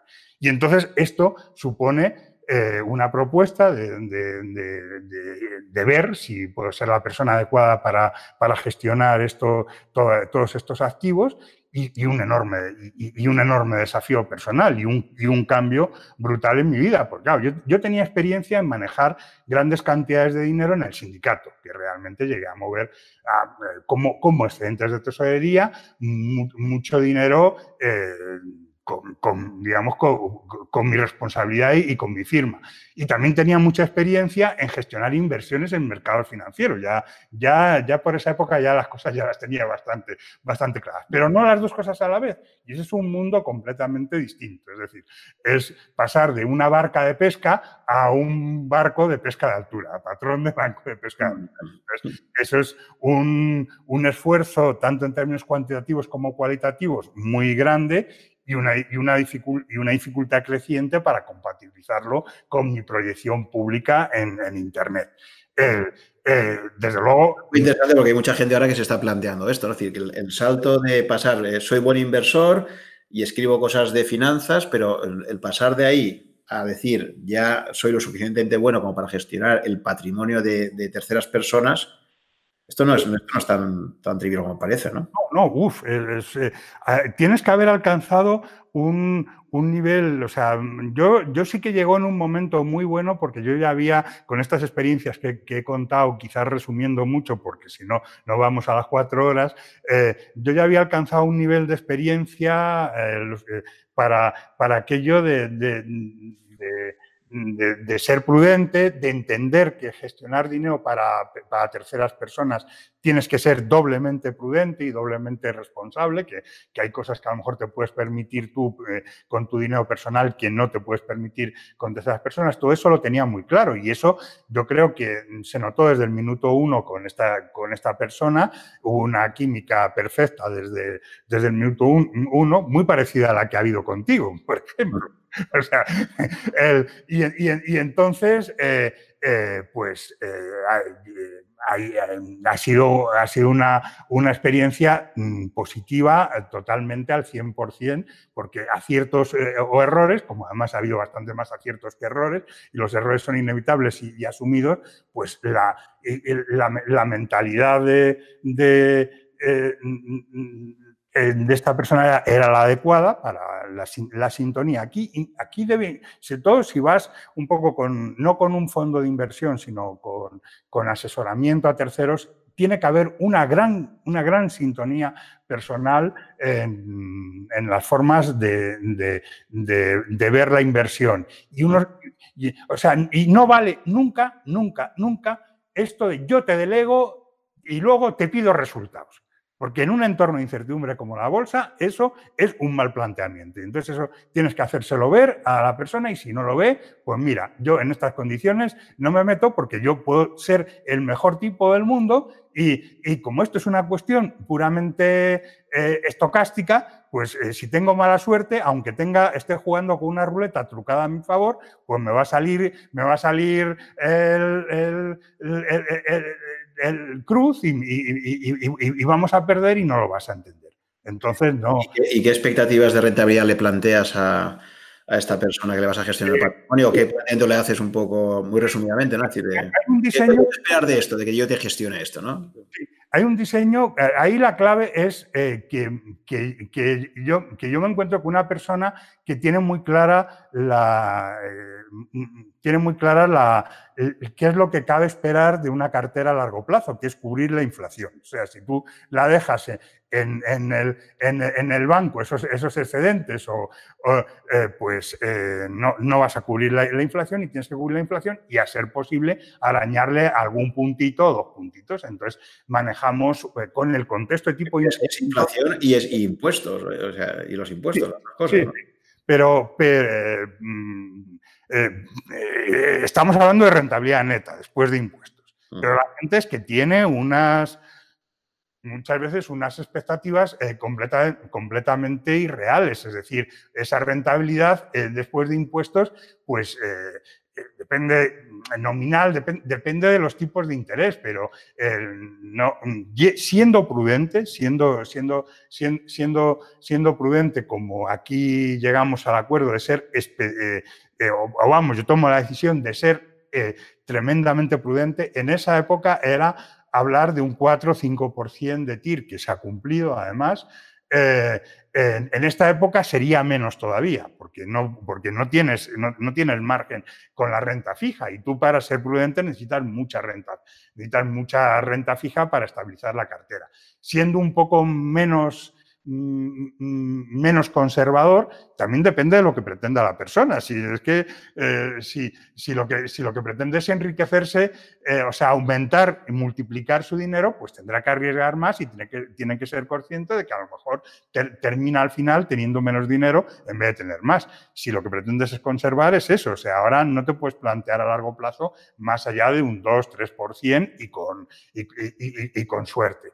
En, eh, entonces, eh, pues eso está perfectamente claro, pero lo importante ahí luego es cuando, cuando o sea, que haya, que haya un seguimiento en la, en la, de, la persona controlando y sabiendo y, habiendo una total transparencia hacia ella, mm, que te deje hacer, que no, que no interfiera y que no se desentienda. ¿eh? El punto intermedio es el punto ideal que fue el que yo encontré. O sea, y, es, y en ese punto, pues la anécdota más graciosa que yo recuerdo es al principio, pues como todavía esto de los fondos índices no era posible, yo replicaba el, índice con, futuros sobre el IBEX 35, es decir, hacía una especie de, indexación por, por esa vía. O sea, ¿te indexabas al IBEX 35? Sí, sí, en, eh, el salto, el salto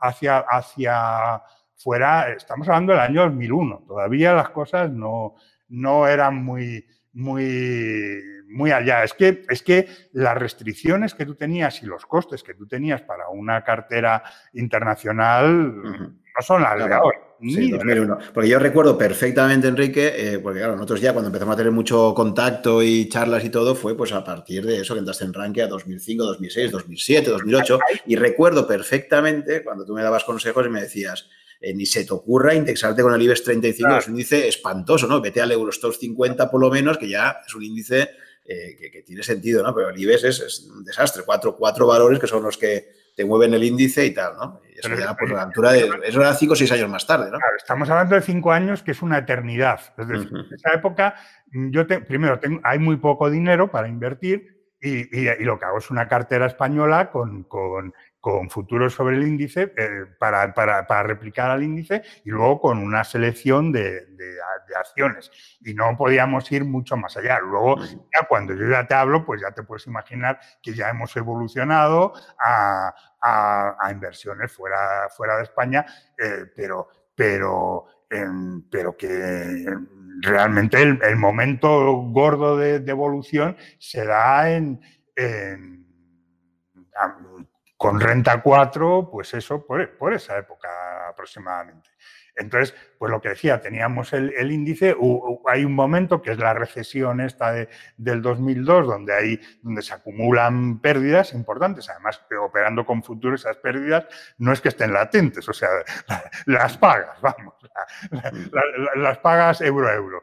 Y entonces, pues nada, digamos, le muestro las pérdidas, dice, bueno, pues está, eso está muy bien. El 35%, es decir, el tipo que había antes del impuesto de sociedades, lo pagará el señor Montoro, el que era el, ministro, de Hacienda, ¿no? O sea, como, o sea, no, no, no dar importancia a las pérdidas y entender que esto es la volatilidad natural del mercado y que esto ya remontará. O sea, ese es el, eso es clave. Entonces, bueno, lo que yo voy en, en, todos los ámbitos, tanto de asesoramiento como mío, es un poco en la línea de lo que estamos hablando, eh, que es la, indexación que va y, y, también la, combinación con el value, que es la etapa, la etapa donde aparece Bestinver en, en, escena y evidentemente pues hay una participación y una entrada en Bestinver eh, y lo que hay es una combinación entre la indexación como núcleo de cartera, acciones particulares, que esto lo hemos, ya lo hemos ido liquidando luego poco a poco, y ahora queda solo un pequeño residuo, y luego pues el, value como un complemento. Y esto, es y esto es lo mismo que yo estoy haciendo con, con, mi, con mi cartera. Entonces, en esta, en esta época hay un, hay, un, hay un momento crucial que es el descubrimiento de Nassim Taleb. Esto ya estamos hablando ya más de la segunda mitad de la década. entonces, eh, yo en todos los, paradigmas que había construido en torno a la indexación y al value como, como complementarias y no, y no excluyentes estrategias de inversión, lo que yo sí seguía viendo es un componente inductivista, muy dogmático, que no compartía. Es decir, no me terminaba de cuadrar esta idea de que, bueno, que la bolsa, esto es una es eh, seguro a largo plazo, esto simplemente es comprar y mantener, etcétera, etcétera, el, el valor terminará por aflorar, todo esto, pues no, no, yo, yo veía un, un, grado de incertidumbre mucho mayor del que se me quería mostrar desde, desde los planteamientos más dogmáticos de Humalkiel, del, del propio Bestinberg, desde, diversas, desde diversas perspectivas. Y entonces, digamos, en ese terreno, eh, Taleb lo que hace, el, libro que, es el que, el que leo, que es el de Engañados por la aleatoriedad, es dar una forma pues, detallada y estructurada a lo que era una, lo que era una intuición respecto a la incertidumbre irreductible que hay en los mercados. Y entonces, un apunte, Enrique. ¿e-, ¿Ese libro lo lees en, castellano o en, inglés? En castellano. ¿Y recuerdas cómo lo descubriste o cómo llegaste a él? Pues porque Taleb se vuelve muy popular. Taleb era, era el... pero se, vuelve popular sobre todo a raíz del segundo, del Cisne Negro. el primero, lo de Engañados, bueno, en España se tradujo como Existe la suerte, ¿no? Un desastre de título, eh, de traducción. Eh, ese libro se había publicado originalmente, si mal no recuerdo, 2001, puede ser. Sí, y, la traducción... Claro, se había publicado, no, fue, fue posterior, o sea, la edición española debió ser 2003-2004, pero, pero se había publicado antes que el Cisne Negro. ¿eh?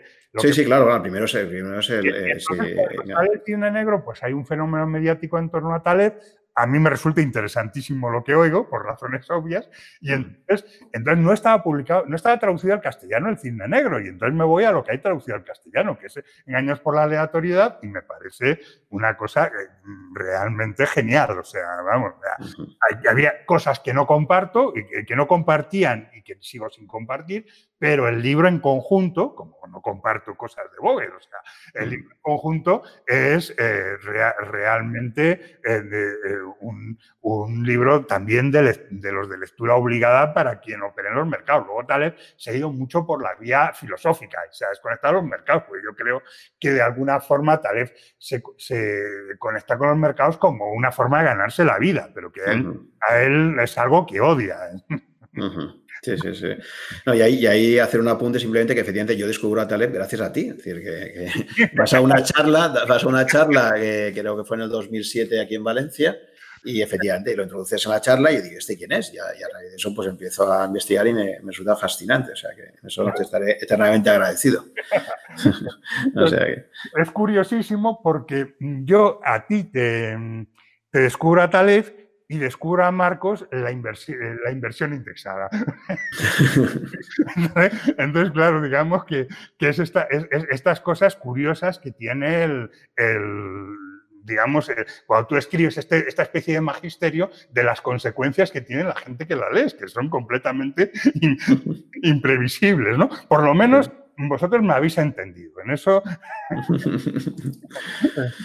Entonces, bueno, pues. Eh, eh, eh, entonces, sin entrar en, en, Taleb, sino estamos en un terreno más, más, más descriptivo de pues, lo, que, lo que un aspecto que es muy importante ahí, y eso yo lo tengo perfectamente claro, eh, es el, de, lo que me, de lo que me aporta Taleb es la total desmitificación del modelo académico habitualmente usado por los que sigue siendo usado por los, profesionales de inversión, que es el, el, modelo, el, se llama el CAPM, ¿no? que, es el, modelo eh, eh, pues de premios Nobel y todo esto, que es el que se está usando, pues, por ejemplo, para eh, asignar las estrellitas de los fondos de inversión de Morningstar y, para perfilar las carteras de los inversores. O sea, tiene un montón de aplicaciones prácticas y tiene mucho de charlatanería que puede ser peligroso si, si te lo tomas muy al, muy, al, muy al pie de la letra. Si, si los diseños que salen de ahí pues están dentro de lo que cabe, dentro del sentido común y además no se, van a ser estables y no se van a modificar, pues tipo indexa capital, pues, pues tampoco, es como un placebo. Pero cuando tú empiezas a creerte que esos modelos son unos modelos de, modelización matemática del mercado y que te van a dar una dimensión de, de hasta qué punto puedes arriesgar, pues entonces es cuando puedes, puedes tener una verdadera catástrofe. Yo, creo, yo también como opinión, y se ha profundizado mucho, creo que el modelo de riesgo bancario llamado Basilia II, que se inspira mucho en este tipo de modelizaciones, pues eh, tuvo, tuvo importancia, entre otros factores, no es el único, tuvo importancia eh, eh, muy negativa, muy y contribuyó a, la, a, la, a, toda la gran crisis bancaria que que hemos vivido. Por, por eh, aclarar un poco a los oyentes lo que estás comentando, que son temas bastante complejos, sí. Em, digamos que el mundo académico financiero basa todos sus modelos en lo que Taleb denomina mediocristán, es decir, sería pues la, distribución normal. ¿eh? Lo que ocurre en las colas eh, es algo que se puede descartar, es decir, es algo que ocurre, es, es, poco probable, pero lo importante es poco probable y además que no va a impactar sobre realmente sobre el resultado. ¿no? Esto sería el equivalente de pues, querer medir en un estadio eh, la altura media de todos los asistentes al estadio. ¿no? Pues estas 50.000 personas y entra a 50.001 eh, y estamos calculando la, altura media, pues aunque entre el más alto del mundo, realmente no se va a modificar apenas nada. Esto sería medio cristal. Y eso es lo que domina en todos los análisis eh, que se hacen desde el mundo académico. en cambio, él lo que tal lo que plantea, en su gran, una de sus grandes aportaciones es decir, bueno, realmente el mundo financiero no funciona como medio cristal, sino lo que él denomina extremistán. Es decir, entonces, lo que ocurra en las colas, lo que ocurra en los eventos muy infrecuentes, pero que ocurre eh, en, los extremos, eso sí va a tener un grandísimo impacto, que sería en este caso, en el mismo ejemplo del, estadio, que en vez de medir la altura media, estuviéramos midiendo el patrimonio medio de los asistentes. Entonces, claro, el hecho de que entre en el estadio eh, Jet Bezos o no, que es el más rico del mundo ahora mismo, o Warren Buffett, pues va a hacer que la media de patrimonio cambie de una forma brutal. O sea, esa persona que entra cambia de forma brutal. Entonces lo que dice es, ojito, porque todos los eh, modelos eh, financieros académicos que han dado muchos premios Nobel, etcétera, están todos basados en mediocristán, cuando realmente el mundo financiero se mueve mucho más por extremistán. Eh, un poco para, dar un poco de idea ¿no? sobre todo esto, que, nos daría para, mucho. ¿no?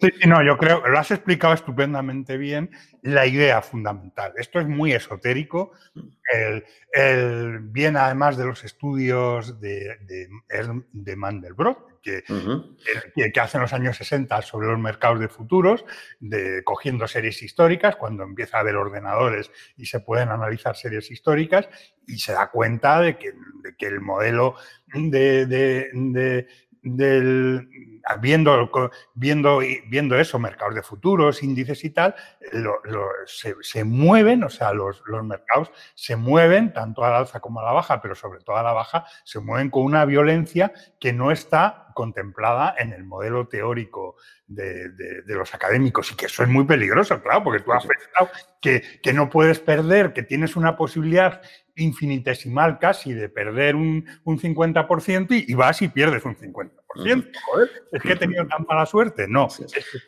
mucho más frecuente de lo que tú te crees.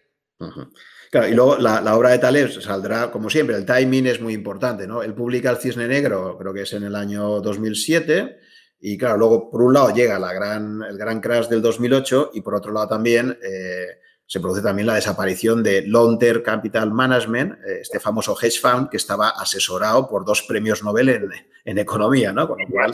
basado, en estos modelos. Exactamente. Es, bien cierto que, que, la, que, lo que es la ruina eh, se produce mm, porque, por, porque el fondo estaba completamente endeudado, es decir, la proporción de recursos propios era mínima y respecto al volumen de deuda que le habían dado los bancos. Pero es que las rentabilidades maravillosas que conseguía venían de eso y de considerar que, eh, que estadísticamente era casi imposible eh, arruinarse eh, con ese nivel de apalancamiento teniendo en cuenta las, estadísticas de, rendimientos de los activos previos y la, variabilidad de esos activos medida por el, por el modelo académico. Y resulta que los activos empiezan a moverse de una forma mucho más brusca y claro, viene la catástrofe porque los bancos se ponen, se ponen nerviosos, o sea, esto les puede llevar a ellos a la quiebra porque había un, había un, un nivel muy grande, muy alto de, exposición y, empiezan a liquidar las posiciones, eh, a forzar la liquidación de las posiciones y esto ya es el acabose, todavía alimenta más y, el fondo va a la mierda. Pues, pues, después de eso se tenía que haber dicho, tenemos que olvidarnos de este modelo. ¿Por qué se ha seguido, por qué se ha seguido utilizando? Pues eh, es una pregunta muy interesante, vamos. en el mundo académico, sí, sí. Pero es curioso cómo incluso en el mundo de las ideas esto ocurre igual que en la inversión, ¿no? El timing lo es todo. Es decir, eh, imagínate, el libro segundo de Taleb eh, lo publica y no llega una gran crisis a continuación, no ocurre esto de long term capital etc. Y podría haber sido pues, uno más de los libros que se escriben, que luego, bueno, este es un... O sea, que, que, luego al final, efectivamente, es como, es como el propio mundo de la inversión, ¿no? Que tú inviertes y, si tienes la mala suerte que el, mismo gestor, un Warren Buffett, empieza y en los primeros dos años de, actividad eh, tiene pérdidas importantes y a lo mejor probablemente ahora no nadie estaría hablando de Warren Buffett, ¿no? Exacto. Son yo, sobre lo que dices de, Buffett, es eh, Buffett tiene eh, una vez, eh, porque Buffett cuando se pone así a reflexionar es un tipo genial, o sea, digamos que lo, lo menos interesante de Buffett son, sus son sus teorías, para mí su, su, teoría de inversión o su, o su tesis de inversión y lo más interesante es lo sabio y lo maravilloso que es. Y yo recuerdo una reflexión, esta la recuerdo de memoria porque no he guardado el documento, sobre la lotería ovárica, es decir, o sea, sobre que, identificándose a sí mismo, venía a decir que era producto de una inmensísima suerte el que él hubiera llegado a donde, donde había llegado, o sea, porque, él, porque había nacido en Estados Unidos en un momento determinado, en una familia determinada y que, y que eso ya, ya condicionaba y que habían pasado una serie de acontecimientos, que es lo que tú decías, que le habían permitido efectivamente em, mostrar, mostrar su talento, con lo cual, bueno, pues tampoco penséis que soy Dios, vamos, o sea, ese, un poco, ese era el discurso, ¿no?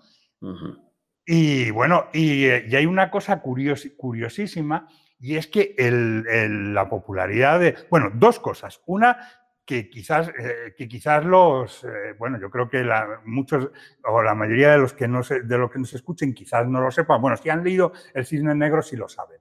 es lo de que, de, que Taleb lo que, lo que eh, se, hizo inmensamente rico al banco que trabajaba, el Credit Suisse, y, se hizo él por el bonus que, le debieron de pagar, en el año 87, precisamente aplicando, llevando a la práctica esta, esta tesis, porque tenía una, tenía una estrategia de, comprar eh, opciones eh, de cobertura, opciones que, ganas y cuando el, mercado, el mercado cae, que se llaman opciones put, muy, muy alejadas del precio al que estaba el, el, índice, que eso era estadísticamente casi imposible que esas opciones llegaran a valer algo. Y entonces en, el 19 de octubre de 1987 los mercados cayeron en un solo día, el, mercado americano, el Standard Poor's, cayó en un solo día un 20%. ¿Eh? Y eso significó en, eh, pues un pelotazo de dimensiones cósmicas eh, para el, para O, más incluso, ¿no? Yo creo que he leído que, llegó a ser el 25%, o sea, fue casi el doble que la caída mayor en un día de la crisis del 29, o sea, que esto, es decir, sí, sí. cayó muchísimo, entonces claro, efectivamente. Con, el modelo académico del que hablamos, decía Taleb, creo, creo, no sé si la cita es apócrifa, pero bueno, el, que, le atribuían a Taleb que había dicho que eso tenían que darse 10 universos como el nuestro y que en alguno ocurriría un evento así.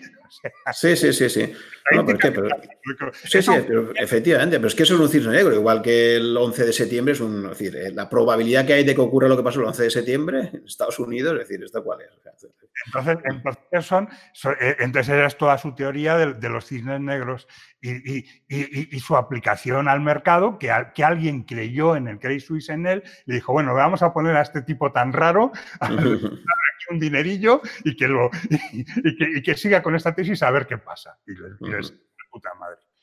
Bueno, pues eh, eh, entonces, eh, ya, ya, había contado esto de que yo en el año 2008 ya yo veía la, cosa como una oportunidad y como un riesgo. O sea, no, lo que dice, eh, eh, ¿por qué? Porque precisamente eh, cuando hay este, o sea, los mercados están proyectando, son adaptativos, es decir, están en están proyectando la, experiencia inmediata que, que, que, tienen hacia futuro. Entonces, cuando proyectan una experiencia más unas expectativas, que esas, son, esas pueden ser más variables, son, pueden ser mm, mm, neutras o pueden, o pueden distorsionar esta proyección a futuro.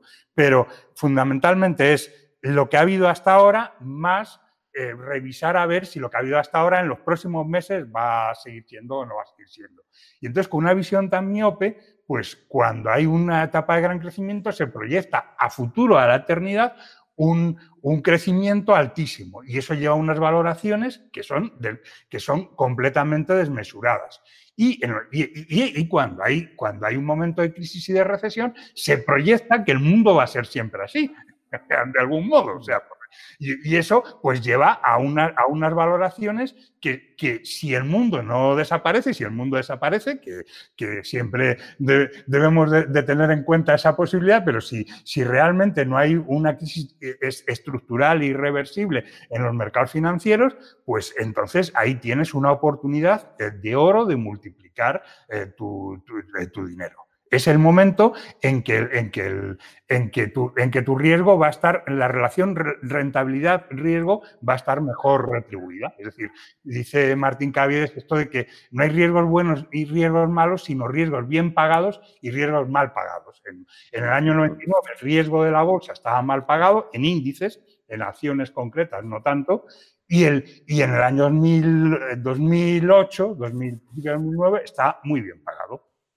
Pero a ti a nivel personal, la, crisis del 2008, ¿cómo te pilló? O sea, ¿perdiste buena parte o te habías puesto más defensivo pensando que podía venir una gorda? No, no, la crisis, yo, la crisis del 2008 yo no la, o sea, no la, no la intuí. O sea, ahí me, ahí me equivoqué. Es, eh, ¿No, veías la burbuja? No, bueno, eso... Veía, no, veía, sí, la burbuja la veía clara, pero yo veía que lo que de algún modo se, luego se, ha producido después y se había producido antes. Y es que la, la FED eh, mm, podría, hacer, podría mm, reconducir esto de una, de una forma más, menos traumática. O sea, no. La Reserva Federal Americana. La Reserva Federal, exactamente. Entonces. Con Bernanke al frente, que como hemos comentado antes era el, gran estudioso de la crisis del 29 y, claro. bueno. entonces, entonces, real, eh, entonces eh, realmente yo veía como un riesgo bien pagado, pues, digamos, las preferentes, los, los, eh, los, bonos de, bancos de inversión y, con más reticencia, porque estaba bastante, bastante por las nubes el, mercado, el mercado bursátil, pero yo sí que veía una gran oportunidad en lo, que luego ha habido de todo, porque ha, habido, ha sido una gran oportunidad en, determinadas emisiones y en otras ha sido un desastre. O sea, ha sido una, ha sido otro, otro gran error, este ya también más a nivel de, de, cartera de asesoramiento que a nivel personal, porque yo no tengo masa crítica como para, como meterme en esos, en, esos niveles, pero ahí sí que, ahí sí que, sí que palmamos. Lo que pasa es que al mismo, el, el, en una cartera conservadora, el mantener mucha liquidez te permite aunque tenga, aunque estés encajando pérdidas de verdad, o sea, de que me refiero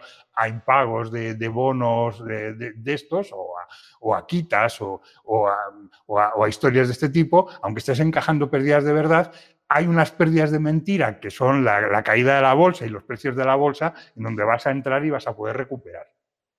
Y mm. recuperas con creces.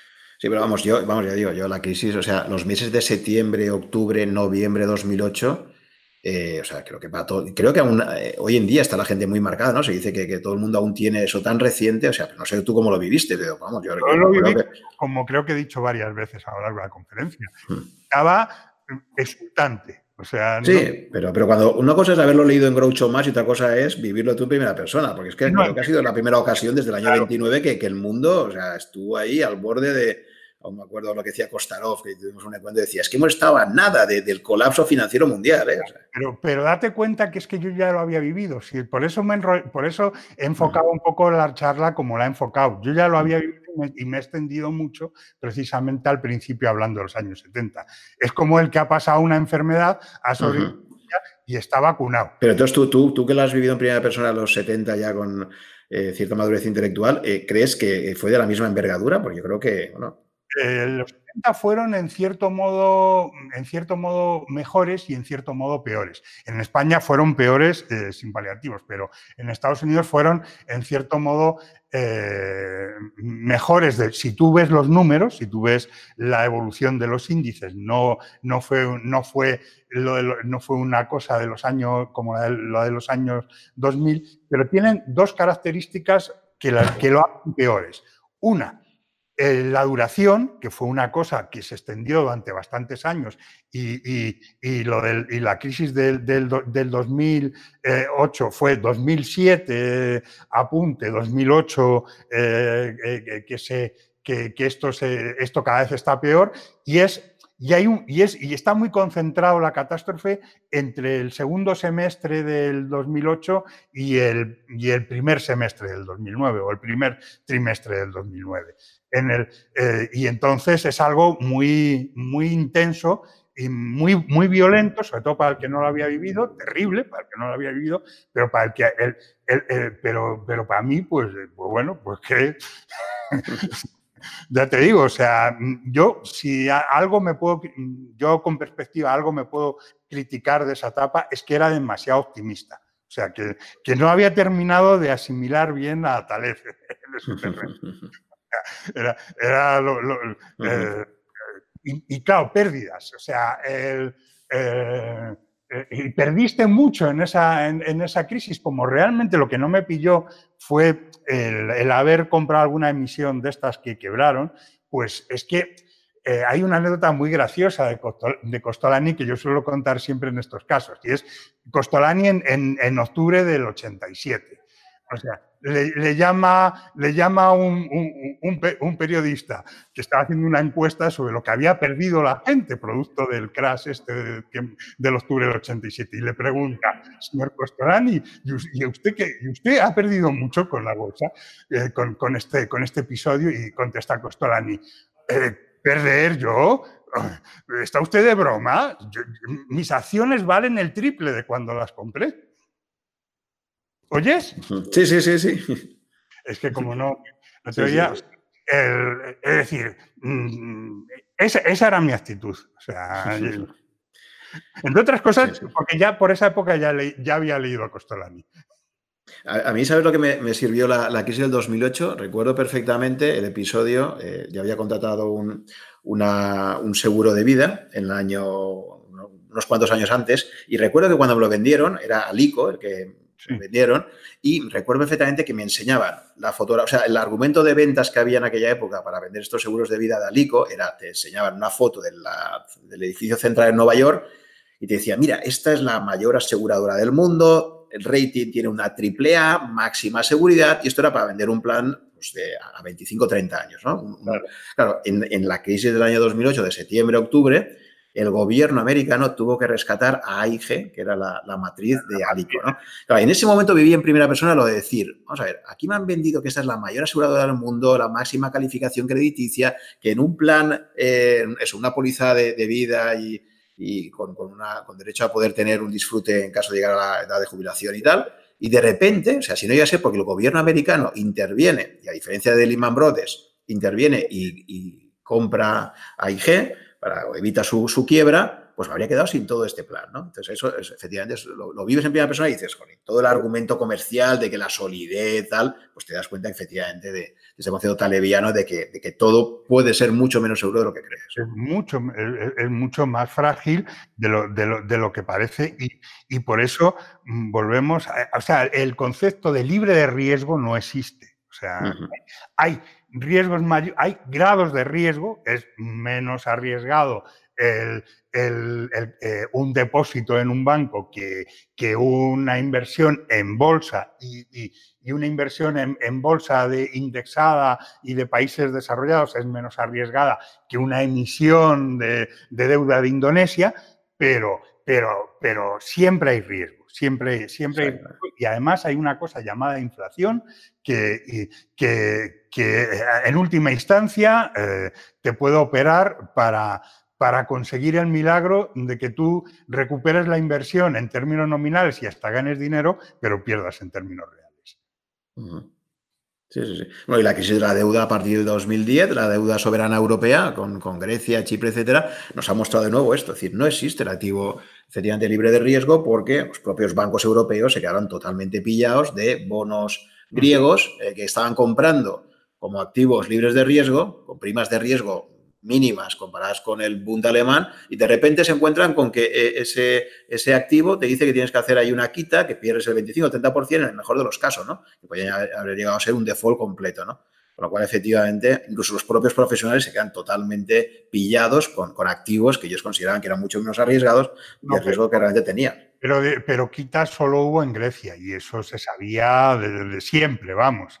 O sea, eso no, no, e, e, era, era algo descontado de que era una, una compra más política que, que, racional y esas quitas están pactadas y todo. O sea, todo el tema de la deuda, la crisis de la deuda esta de, de 2000 que dices, es una crisis bastante de mentira. O sea, eh, yo ahí también, también eh, fui bastante agresivo en compras de deuda una vez que, que las, la, la deuda eh, se, había, se había hundido porque efectivamente, mm, eh, estando además eh, reciente la experiencia de Lehman, sabía que no, que, que no, que, que esto no, no, no llegaría, era muy improbable, siempre, nunca hay que descartarlo, pero que era muy improbable que la sangre llegara al río. Sí, pero bueno, lo que me refiero es que antes del 2010, antes de que se destape el problema de Grecia, porque no olvidemos que hasta el 2009, eh, hasta que no hay un cambio de gobierno en Grecia, eh, parece que Grecia pues, es un país que más o menos va cumpliendo las cosas y tal, y de hecho las primas de riesgo reflejaban esto, es decir, la diferencia entre el bono a 10 años griego y el bono alemán a 10 años, pues era pequeña, era muy pequeña, ¿no? Eh, entonces, de repente, eso es lo que se dispara a partir de, a partir de la crisis de Grecia, yo no sé exactamente qué calificación crediticia tendría, pero, pero no, era una, no era pequeña, ¿eh? o sea, yo, habría que verlo, pero no era pequeña. La que sí era era la española. Sí, sí. Sí, no, española, por supuesto, y española llegamos a ser... sí, sí, sí, sí, España respecto a España. Sí, sí, sí, llegó a haber una prima riesgo efectivamente negativa. Hubo un año para enmarcar, creo que fue el, el 2004, que efectivamente eh, no, pero Grecia tampoco tenía tanta, ¿eh? eh y, de repente eso es lo que se va a disparar, pues... No fue la cosa brutal, pero sí que, o sea, esto era sabido. Si es que a Grecia se era perfectamente sabido en el mercado que a Grecia se le habían manipulado las, las cuentas para poder entrar en el euro. O sea, era una decisión política y que Grecia era un desastre y todo eso era sobradamente sabido entre los profesionales. O sea, no... Y, por eso, pues bueno, pues te lo tenías que comer el, el, tema y lo que se, yo creo que se debió de, de mirar, siempre era toda una cosa muy controlada lo que se debió de mirar eh, fue eh, el, que no hiciera mucho agujero lo, que se pactó y ya está. Y, además, toda la movida que hubo con, las deudas, las deudas periféricas y todo esto, esto fue a su vez una muy buena oportunidad de recuperar los, lo, perdido más que otra cosa. Y en la medida que eso más o menos se pudiera conocer en ciertos ámbitos, sin entrar en teorías conspirativas, pues, pues puede ser una, una, buena, una, una, buena explicación al nivel incomprensible que en algún momento llegó a alcanzar deudas como la española. Bien, pues eh, ya por completar esta, todo este periodo, eh, yo ya, ya en este periodo yo no veo más, ya estamos un poco en la última década, la actual. Sí, sí, ya estamos en estos últimos años ya. Claro, que hay otra desconexión que no es una desconexión en absoluto, sino una desconexión pública. ¿Por qué? Porque dentro de mi evolución, dentro de, de, estas empresas, pues ya empiezo a asumir no solo el tema de la gestión de las inversiones, sino de la gestión administrativa. Y esto desemboca en una dedicación que es muy difícil de compatibilizar. Es compatibilizable, pero yo no, pero por decirlo claramente, pues no me da la gana perder calidad de vida. Entonces, entonces eh, eh, tengo, tengo que, si me dedico a, eh, y dedico mi mente fundamentalmente a lo que la he dedicado estos años, pues no podía estarla dispersando en, colaboraciones como la de Rankia o, u, otras por el estilo. Y, entonces, pues hay un apagón, estoy unos años fuera de, circulación, lo que no quiere decir que, no, que esté fuera del mercado. Yo sigo eh, ni, ni, siguiendo si, si, y, sigo aprendiendo, es decir, uno no, uno no para de evolucionar. Yo en, yo en, estos años pues lo que, lo que ha evolucionado mi pensamiento ya está muy cristalizado, como esa mezcla entre Vogel y Taleb, que por cierto, y esto, eh, Vogel, en esa moda Taleb, pues, pues Vogel lee a Taleb, lo incorpora de alguna forma a su propio esquema mental. Es curioso que en el pequeño libro de este de el pequeño libro para invertir con sentido común, que es el libro para mí más recomendable de Vogel para cualquier lector, aunque esté oscurecido por el hermano mayor, por el tocho que, escribió antes, pues en ese, en ese libro cita Taleb. Y bueno, y luego hay un documento, que ese es un documento complejo, o sea, eh, no, quizás no alcance el lector medio, pero, pero para mí absolutamente fascinante, que fue una conferencia que dio Vogel a una asociación de gestores de riesgo hablando sobre el riesgo y que construye pues todo su discurso con múltiples referencias, pero entre ellas las de Mandelbrot y Taleb. O sea que y esto lo hace además en octubre de 2007, o sea, pues justo un año antes de, de toda la... Justo un año antes de toda la crisis y como diciendo, ni me, digamos, no me va a asustar nada, ni me asustó. Yo ya, viene a decir, yo ya en el año 87, pues no me pilló de sorpresa lo que pasó, ni me, ni me asustó, porque era, era conmemorar, la, la, conferencia venía a cuento del vigésimo aniversario, por eso se da en octubre de 2007, el vigésimo aniversario de la caída del 87. El famoso lunes negro del 87 lunes negro, cisnes negro, es lo que se llama de, la conferencia, ¿no? Y, ni, me va, ni, me va, me voy a asustar por lo que pase en el futuro, en el mercado puede pasar cualquier cosa. Es decir, él lo tenía tremendamente claro, sus discípulos yo, no siempre lo tienen claro. Es decir, el Vogelgest, es decir, toda la corriente sobre, en torno a Vogel, pues yo creo que les falta muchas veces ese toque Taleb para, para En, sus planteamientos para ser una, una, una, estrategia de inversión perfecta. Bueno, entonces, eh, tú, Enrique, perdona, entonces, por, cerrar ya la parte de los libros, ya que ya, has introducido uno, si tuvieras que comentar, o sea, recomendar ahora mismo, después de tu larga trayectoria, ¿no? Como inversor y como persona que ha reflexionado mucho sobre el mundo de la inversión, eh, ¿cuáles serían los tres, cuatro libros que para una persona que diga, oye, quiero realmente hacerme una idea clara de, cómo es el mundo de inversor y que me ayude luego a tomar decisiones y hacerme mi propio plan, ¿cuáles serían los tres, cuatro libros que te parecen imprescindibles? Bueno, dos muy claros que son Engañados por la aleatoriedad y el pequeño libro de, Mm, primero, primero de Taleb, ¿no? O sea, eh, engañados por la, lo que aquí se ha traducido como existe la suerte, de una forma muy desafortunada, ¿no? Entre, entre eh, eh, no, no, sé si será fácil de encontrar. Creo que hay copias piratas por, por internet. De, de, de, además, bien, bien tituladas como engañadas por la, por la, por la aleatoriedad. El, el, de, el, de, Vogel, como está editado recientemente, ese sí es fácil de encontrar. Sí, el, pequeño libro. Eh, eh, pequeño libro de, eh, para invertir con sentido común, ¿no? Con sentido común. Sí, esto, los que puedan leer en inglés, les recomiendo, acaba de salir recientemente, el año 2017, la décima, el décimo aniversario, y es una edición un poco más actualizada, donde el propio Vogel hace un nuevo prólogo, etcétera. Entonces, si el que quiera leerlo en inglés, que siempre es mucho más recomendable, pues yo me iría a la, nueva edición eh, y el que lo quiera leer en español, pues también está bien traducido. Está, traducido. Y luego es que, es que es muy difícil, porque un libro que es interesante, pero yo, yo es que no sé en qué medida el eh, pues es redundante con Vogel. Para el que quiera profundizar, desde luego sí, porque ah, cuenta un montón de, batallitas, de historias y tal, que es muy entretenido y muy instructivo, sobre todo sobre las burbujas y sobre todo una teoría, son una crítica al análisis técnico, el análisis fundamental. El análisis técnico dice muchas tonterías y no se entera de nada, pero, la crítica al análisis fundamental es insuperable me estoy refiriendo a un paseo aleatorio por Wall Street de, de Malkiel.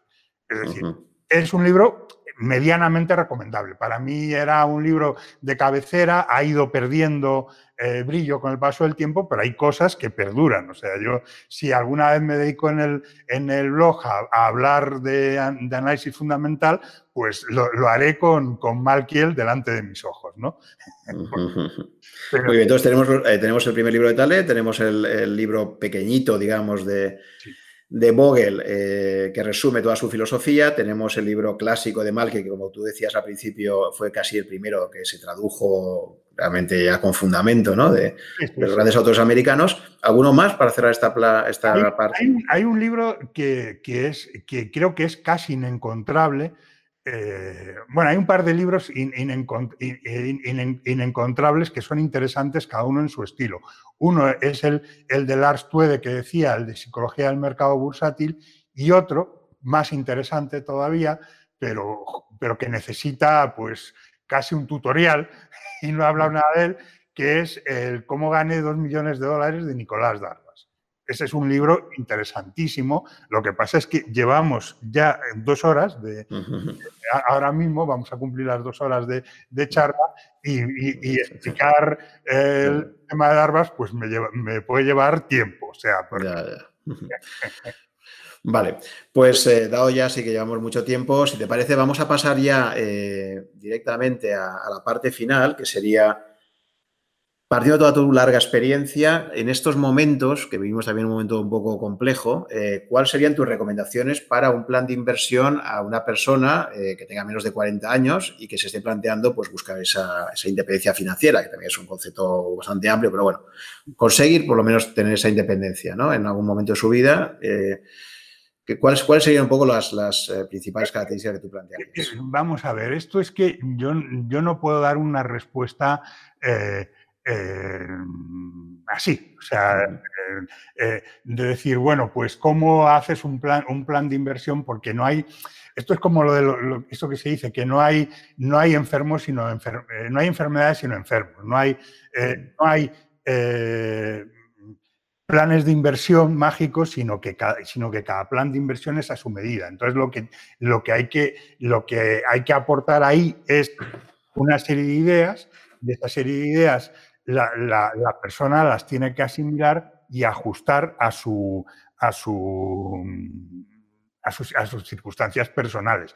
Se puede, hay, puede haber unas reflexiones genéricas pero son más de conducta, porque es que, claro, como hemos, hemos cortado un poco, pues no, me falta un elemento importantísimo que es mi, evolución de pensamiento actual y que enlazo un poco con él para, para cerrar y, para, y para, para poder abordar lo que tú me planteas. Yo ahora mismo estoy evolucionando, partiendo de esta base, de este, de este, de este de, estos cimientos que hemos, hablado, estoy evolucionando en torno a tres líneas. Una es lo que llamo el minimalismo inversor, es decir, una tendencia a la máxima simplicidad, a centrarme en lo esencial y en lo, y en lo que sea, y, en lo posible, en lo que sea menos incierto. Eso explica cosas como que en lo, en, lo en Junior ya, ya veis que he dicho, eh, inversión en bolsa, Amundi, eh, eh, Amundi, mm, el mundo, Amundi MSCI World y punto. Y nada, y nada de empezar a dar vueltas a si invierto más en Europa, invierto más en Estados Unidos, invierto en tal, en cual, compra el mundo. Y además es lo, que le puedo decir claramente, esto sí, es, sí que soy rotundo como consejo a cualquiera, a cualquier inversor medio, incluso sofisticado, el inversor sofisticado no me hará caso y, ya, ya, ya se llevará la penitencia en el pecado, que, que, que, es lo más sensato que se puede hacer. Eh, eh, eh, olvidarse de, querer ser mejor que el mercado o intentar en todo caso esta búsqueda de, rentabilidad por encima del mercado a través de, terceros, de fondos, de fondos value, de, unas, de unas características que puedan darte una razonable esperanza de que esto puedan conseguirlo, pero, pero esto también llevaría pues como mucho tiempo el poderlo matizar y que fundamentalmente, y esto quizás enlace con, lo que sí quería, con lo que sí quería aportar, que es la, descripción de, final de, mi cartera, al final de, todo esto, pues es el mundo, el, cuidar los, los, los costes, eh, y, gestionar con cuidado la tesorería, que a lo mejor el sacar, aunque sean décimas, eh, es, mejor que no, que no sacarlas. El, la segunda línea son las, las, las finanzas eh, conductuales, es decir, yo cada vez tengo más claro que hay un enfoque erróneo que es el enfoque que de alguna forma tú me has planteado eh, con, eh, con, con, esto. Y el, el, eh, ¿qué, qué, vas a aportar en esta conferencia? ¿Un plan de inversión o unas sugerencias de plan de inversión? Es decir, me estás hablando de un objeto, un activo, un contrato, o aunque sea, un, aunque sea sistematizando un conjunto de activos y de contratos. Y el, eje aquí no es tanto el objeto, aunque sea muy importante, por supuesto, sino el sujeto, es el inversor.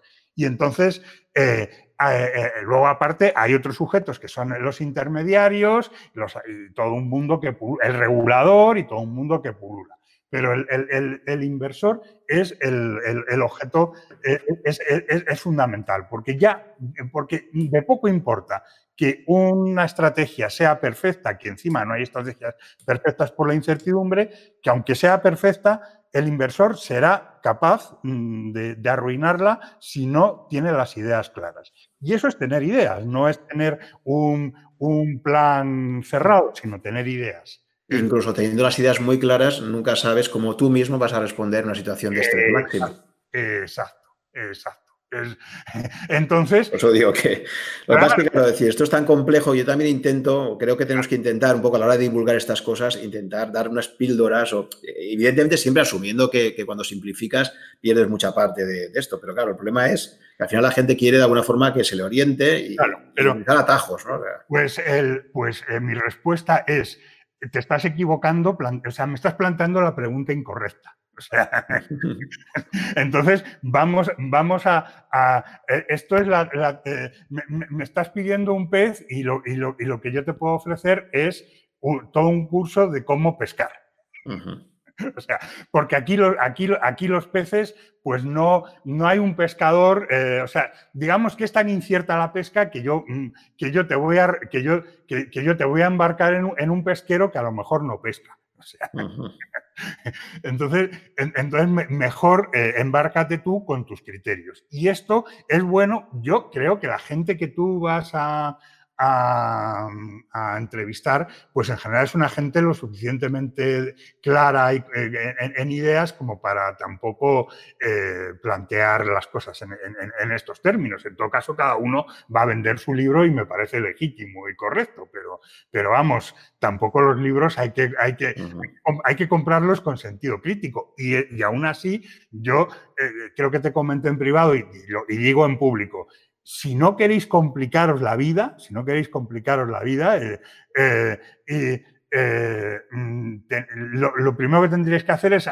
abrir una cuenta de Indexa Capital y seguir, mm, y seguir, las, y seguir lo, lo, que ellos te indiquen. No es lo mejor, ni lo más maravilloso, ni nada, y tiene muchos aspectos criticables pero eso va a ser mejor que lo que tú, eh, hasta que no tengas una gran experiencia en los mercados, te puedas montar, casi con toda seguridad. Y lo peor que te puede pasar además es que lo que, lo que, te, lo que tú te montes salga, salga bien por estas cosas de la casualidad y te empieces a creer un genio de la inversión. Entonces vendrá el palo de, esta segunda etapa que, que, hablábamos.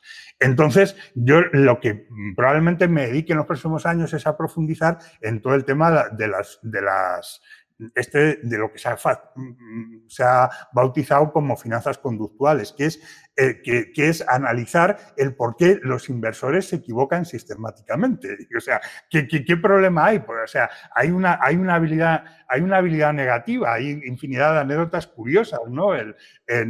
El, libro este de Vogel habla del diferencial mm, de, rentabilidad entre la rentabilidad de los fondos de Vanguard y la rentabilidad de los partícipes de Vanguard, diferencial negativo, por supuesto. Sí, sí. Por el caso más extremo es Peter Lynch, ¿no? que es también muy conocido. ¿no? Eh, claro.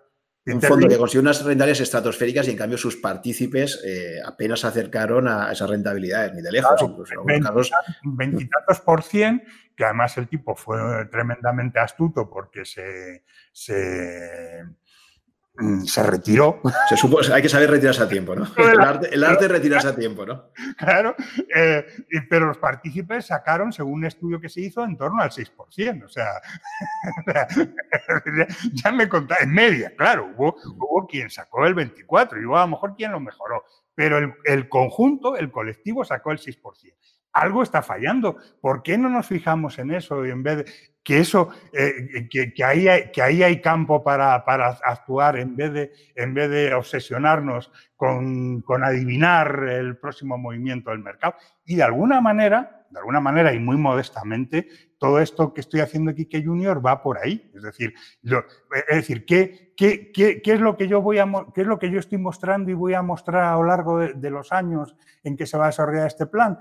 cómo, cómo diseñar un plan, es decir, un plan genérico, que no vale, que vale, que, es para un personaje eh, con unas determinadas características que no es aplicable a lo mejor al, casi con toda seguridad al que me cual al que me está leyendo, pero sí que coja, y eso es lo que, y esa es mi aportación, no, no, un, no, un plan, no un plan concreto, que sí que coja todas las todas las ideas que están implícitas en lo que yo estoy haciendo, las interiorice y las aplique él. Es decir, eh, y eso se va a ir viendo. No, ahora, ahora de momento ya he dejado claro que para montar un plan de inversión hay que, hay que tener perfectamente claras una serie de cosas que están en... en... para los oyentes que, no lo sepan, es, eh, Enrique está publicando una serie de posts eh, y van todos, se llaman así, Kike Junior, y todo relacionado con el plan de inversión que está definiendo, ¿no?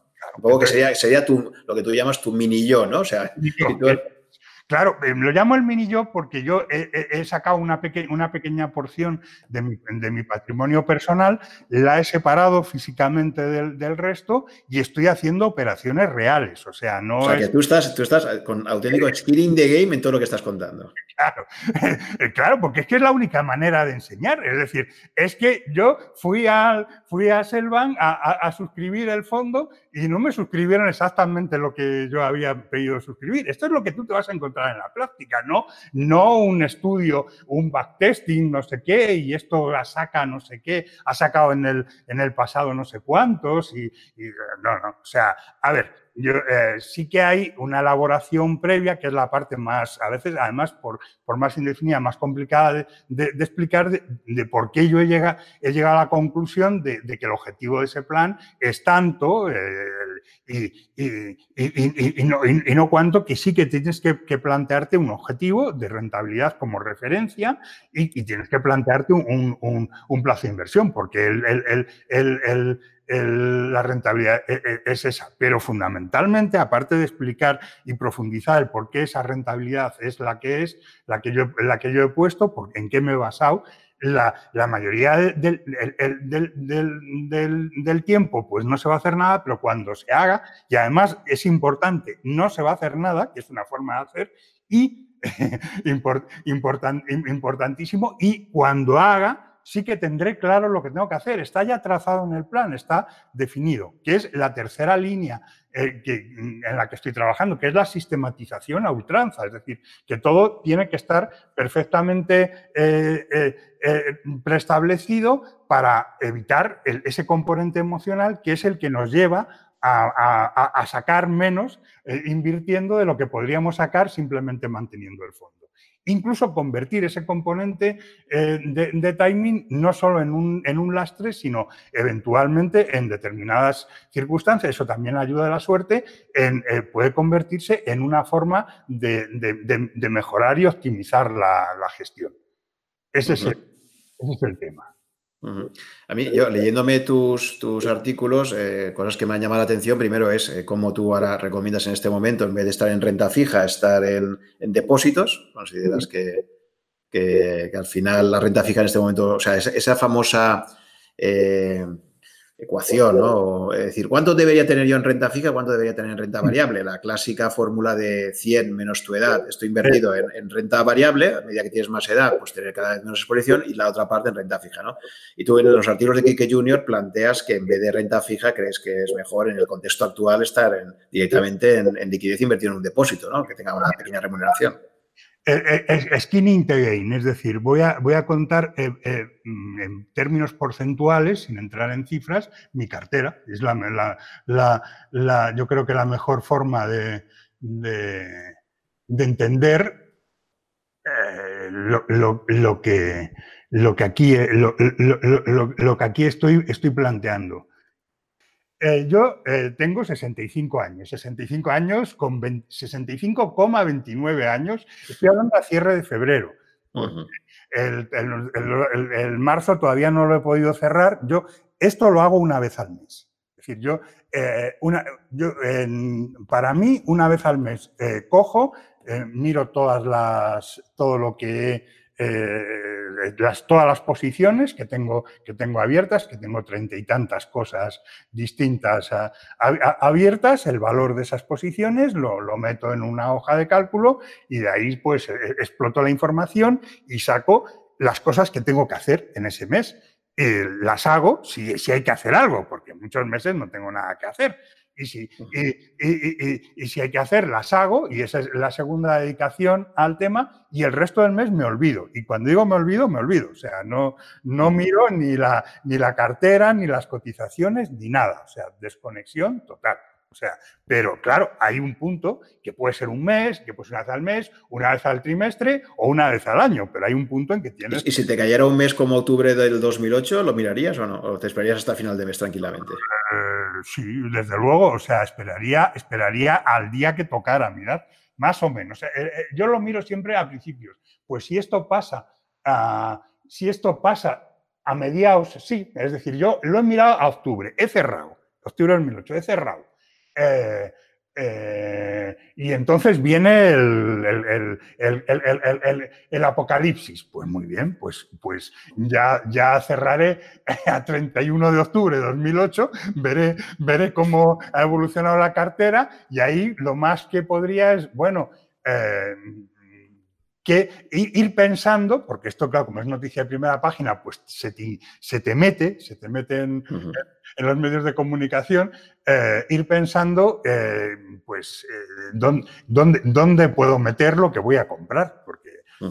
porque obviamente, con, tal y como está diseñado esto y como están diseñados todos los, todos los sistemas estos de, reajuste o de rebalanceo, como se dice en Spanglish, tú, mm. esos sistemas de opinión contraria automatizados. Es decir, cuando tú, eso es lo bueno que tiene, por ejemplo, la gestión de Indesa Capital, los bajos costes y el rebalanceo. Lo otro es mucho más discutible, pero digo que tampoco es demasiado, eh, demasiado problemático.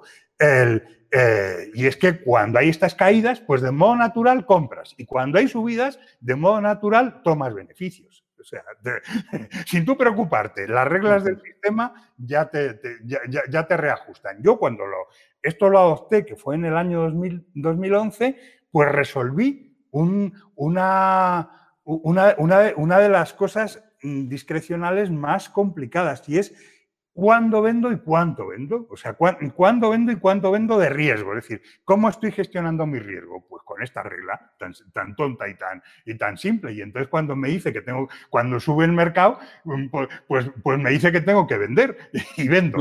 y cuando baja, pues me dice que tengo que comprar y compro. Y voy reduciendo gradualmente el riesgo porque cada, cada día que pasa, el nivel de exposición de, a riesgo en mi cartera es un poquito más pequeño.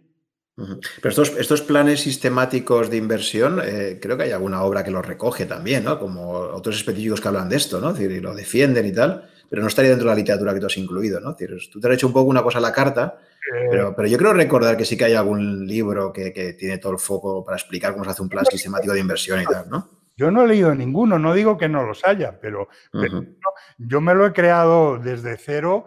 Eh, o sea, yo he leído mucho sobre estas cosas en Internet. Es decir, es que Internet, es que eh, Internet mm, es, una, es una cosa que cuando la sabes utilizar es la biblioteca de Babel, de Borges, de foto aquí. O sea, y, entonces yo, yo cada vez, además por un problema de vista, o sea, que cada vez me resulta más complicado leer libros en papel, o sea, es un, es un calvario, pues eh, pues cada vez, y en cambio la pantalla la puedo, la puedo ajustar a que a, pues cada vez, cada vez leo mm, casi al 100%, o no es al 100%, pero cada vez leo más en Internet y cada vez menos libros de, papel, por, en parte por la salud, pero también porque es una estupenda forma de, poco estructurada, indudablemente, pero es una estupenda, si, si tú tienes disciplina mental y no te dispersas demasiado, es una estupenda forma de aprender. Entonces, yo creo que esto de los planes de inversión lo he ido, lo he ido aprendiendo de aquí a cuya y de darle muchas vueltas. Eso sí que a esto sí que le he dedicado muchísimas horas. O sea, yo te aseguro que aunque el Quique Junior parezca una cosa muy, muy simple, eh, es sencilla, no es simple. O sea, tiene muchísimas horas de... Bueno, pues eh, la cartera. Pues yo tengo eso, 65,29 años a, 28 de febrero de 2019. Y esto, es un, y esto tendría que tener 34,71 la, y la cartera eh, tenía un peso del 34,95. Aquí no hago operación. Esto es un, son unos márgenes de, de, fluctuación de que es cuando se empieza a separar y no estar comprando y vendiendo todos los meses. Eh, un, simple apunte, Enrique. Esta famosa fórmula de 100 menos tu edad, eh, destínalo a, renta variable. Eh, ¿Cuándo se formuló y qué esperanza de vida había en aquel momento? uno de los cambios estructurales que se está dando es el alargamiento de la esperanza de vida. ¿no? Mm, pues, puta idea, no sé. No, te lo digo porque, es que esto lo cambia todo también, ¿sabes? Es decir, tú antes te jubilabas y tú, fíjate tú, la, irracionalidad de que de, la edad de, jubilación de 65 años se introduce a principios del siglo XX, creo recordar, o a finales del siglo XIX, incluso en algunos otros países, cuando la esperanza de vida era casi la mitad que tenemos ahora. ¿no? Sí, sí. Entonces, claro, decir que, incluso este, esta propia fórmula eh, se hace pensando que la media, la esperanza media de vida... Pues, yo creo que se hace pensando en que cada vez tienes que arriesgar menos y desde luego da por supuesto que te vas a morir con renta variable. Y entonces a lo mejor esto no, no, te, no te pasa eh, no te pasa con el desarrollo que puede tener, la, sobre todo con el desarrollo que puede tener en los, en los próximos años y próximas décadas la, medicina. Y entonces a lo mejor hay que revisarla. Ya hay una revisión que es la, vertiente, una vertiente alternativa que es 110 menos la edad. pues sí, que le ha sumado los 10 años más de, efectivamente, de, media esperanza de vida que ha habido. Es potestativo. Yo creo que además Vogel usa, usa la, creo, porque sí que, sí que una vez tuvo una entrevista donde explicaba, en donde explicaba eh, todo este tema de la fórmula y de su uso de la fórmula y tal, y creo que usa la de 110, no la de 100. por, por, los datos que daba y tal. Pero vamos, le pasó una cosa muy curiosa con esto de la fluctuación y es que el, estaba demasiado ponderado en los años, en los años mm, en, la, burbuja de los años 2000. O sea, no, no, no respetó realmente la regla y, rebalanceó, todo lo que, todo lo que tuvo que, todo lo que tenía que hacer. Razón de más para ser eh, estricto y drástico. Yo en eso no. Lo que sí es cierto es que yo tengo una facilidad natural para esto. Es decir, si una cosa me la, me la, me la considero reglas del juego, la respeto a rajatabla. Y, y, si no estoy a gusto con la regla del juego, entonces, entonces, entonces acabaron las reglas y busco unas nuevas, pero, pero, pero eh, no, estoy mejorándolas.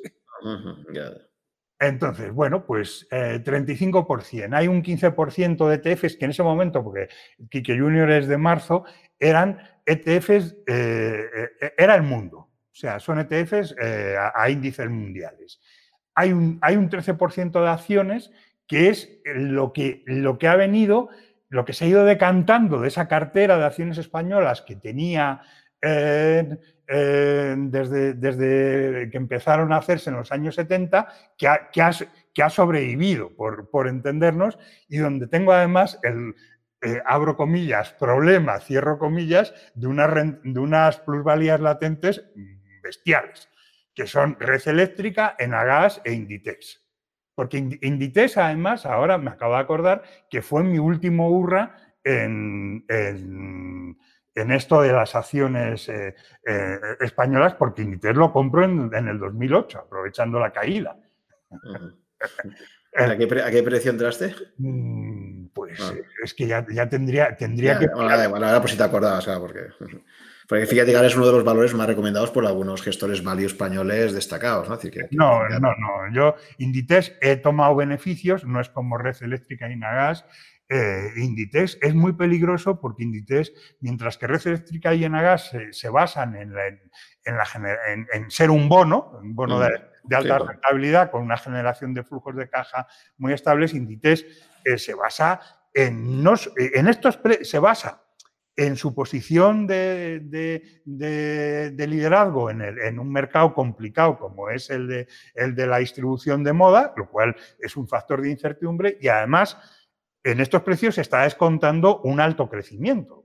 Entonces está llevando los altísimos crecimientos que han permitido el pelotazo este de, de, Inditex eh, que se han incorporado al precio se están descontando a futuro y no tiene por qué mantenerlo a futuro. O sea, que yo, si alguna acción iré, iré reduciendo, será esta, más que las otras. O sea, y luego tengo fondos de renta variable, que es un 5%, que es un mix del universo Bestinver, el Bestinver original, que, que traspasado una parte, pero he conservado eh, otra, eh, eh, Cobas y Advalor. Y un 1% en, en un ETF de oro es algo un poco marginal. Y esto sería pues la parte de riesgo. Renta, renta variable y asociados. Exacto.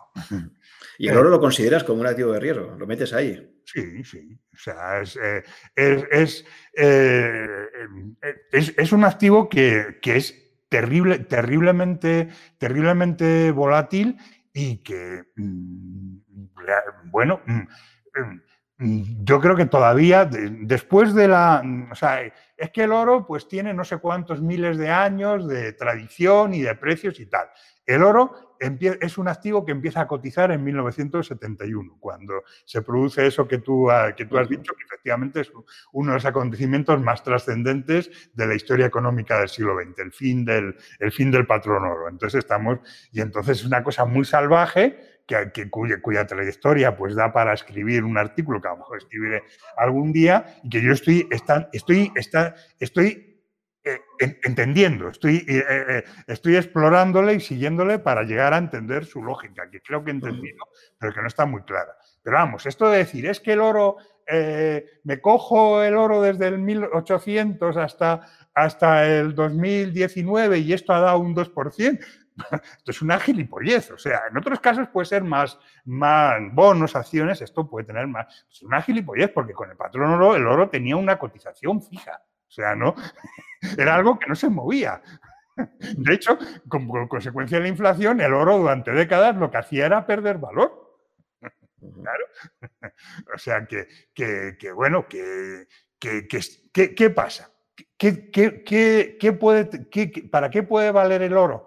Mm, yo creo que sí que lo único, lo único en lo que yo creo que puede haber un cierto consenso al, respecto, mm, como protección en hiperinflaciones, por su propia naturaleza.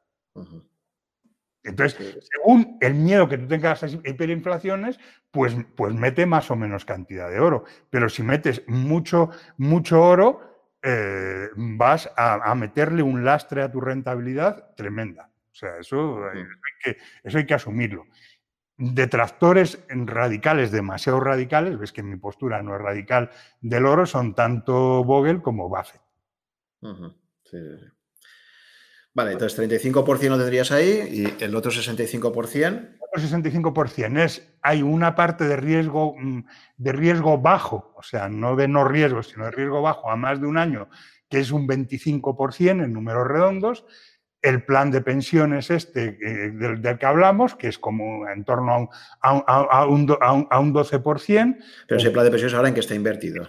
es que está en, pues esencialmente en, renta fija corto. Ah, vale, vale, vale. O sea, que ha, sido, ha sido cambiándolo, claro, como decías que en su día lo tenías en Bestinver, ¿no? Claro, lo he cambiado. Es el plan de Bestinver de, que no sé cómo se llama ahora mismo. el, defensivo, digamos, ¿no? El, el, ultradefensivo, el que tiene un renta variable y un montón. Esa es una buena fórmula para un inversor ultraconservador ahora, pero que eh, dice, bueno, cógete un 90% de liquidez o de eh, de la renta fija, bueno, es un calvario que tengo que, tengo que pasar porque el plan de pensiones no me interesa rescatarlo ahora, ahora mismo, pero cógete un 90% de liquidez y un 10% de bolsa. O sea, esto, le, da un, le da un poco de pimienta a la, a la, cartera, y, pero si hay una gran caída en la bolsa, pues no, vas a, no, te vas a arruinar, vamos. Eh, luego tengo un 7% en un préstamo particular, porque el dinero además sirve para estas cosas. Es que esto, pues como no ha habido tiempo en esta, en, esta charla, pues no hemos entrado un poco en la filosofía de lo de la... De, para qué ahorrar. O sea, claro, lo primero, que, que eh, que, hay que, que, yo le planteo a alguien que me, que me viene a que, a que le dé asesoramiento es que, qué utilidad quieres tú darle al dinero, porque según esa utilidad eh, los planteamientos pueden ser muy, muy diversos. Y entonces, pues en un momento determinado, ayudar a una persona puede ser más importante que sacar una rentabilidad, así de sencillo. Eh, luego, hay depósitos a más de un año en que había, había, un 6, había un 6%, esto va a subir en, en marzo eh, con el tema de abrir cuenta en, en Within que, que, permite obtener una rentabilidad mínimamente decente, siempre dentro de los márgenes de lo que es el, el Fondo de Garantía de Depósitos.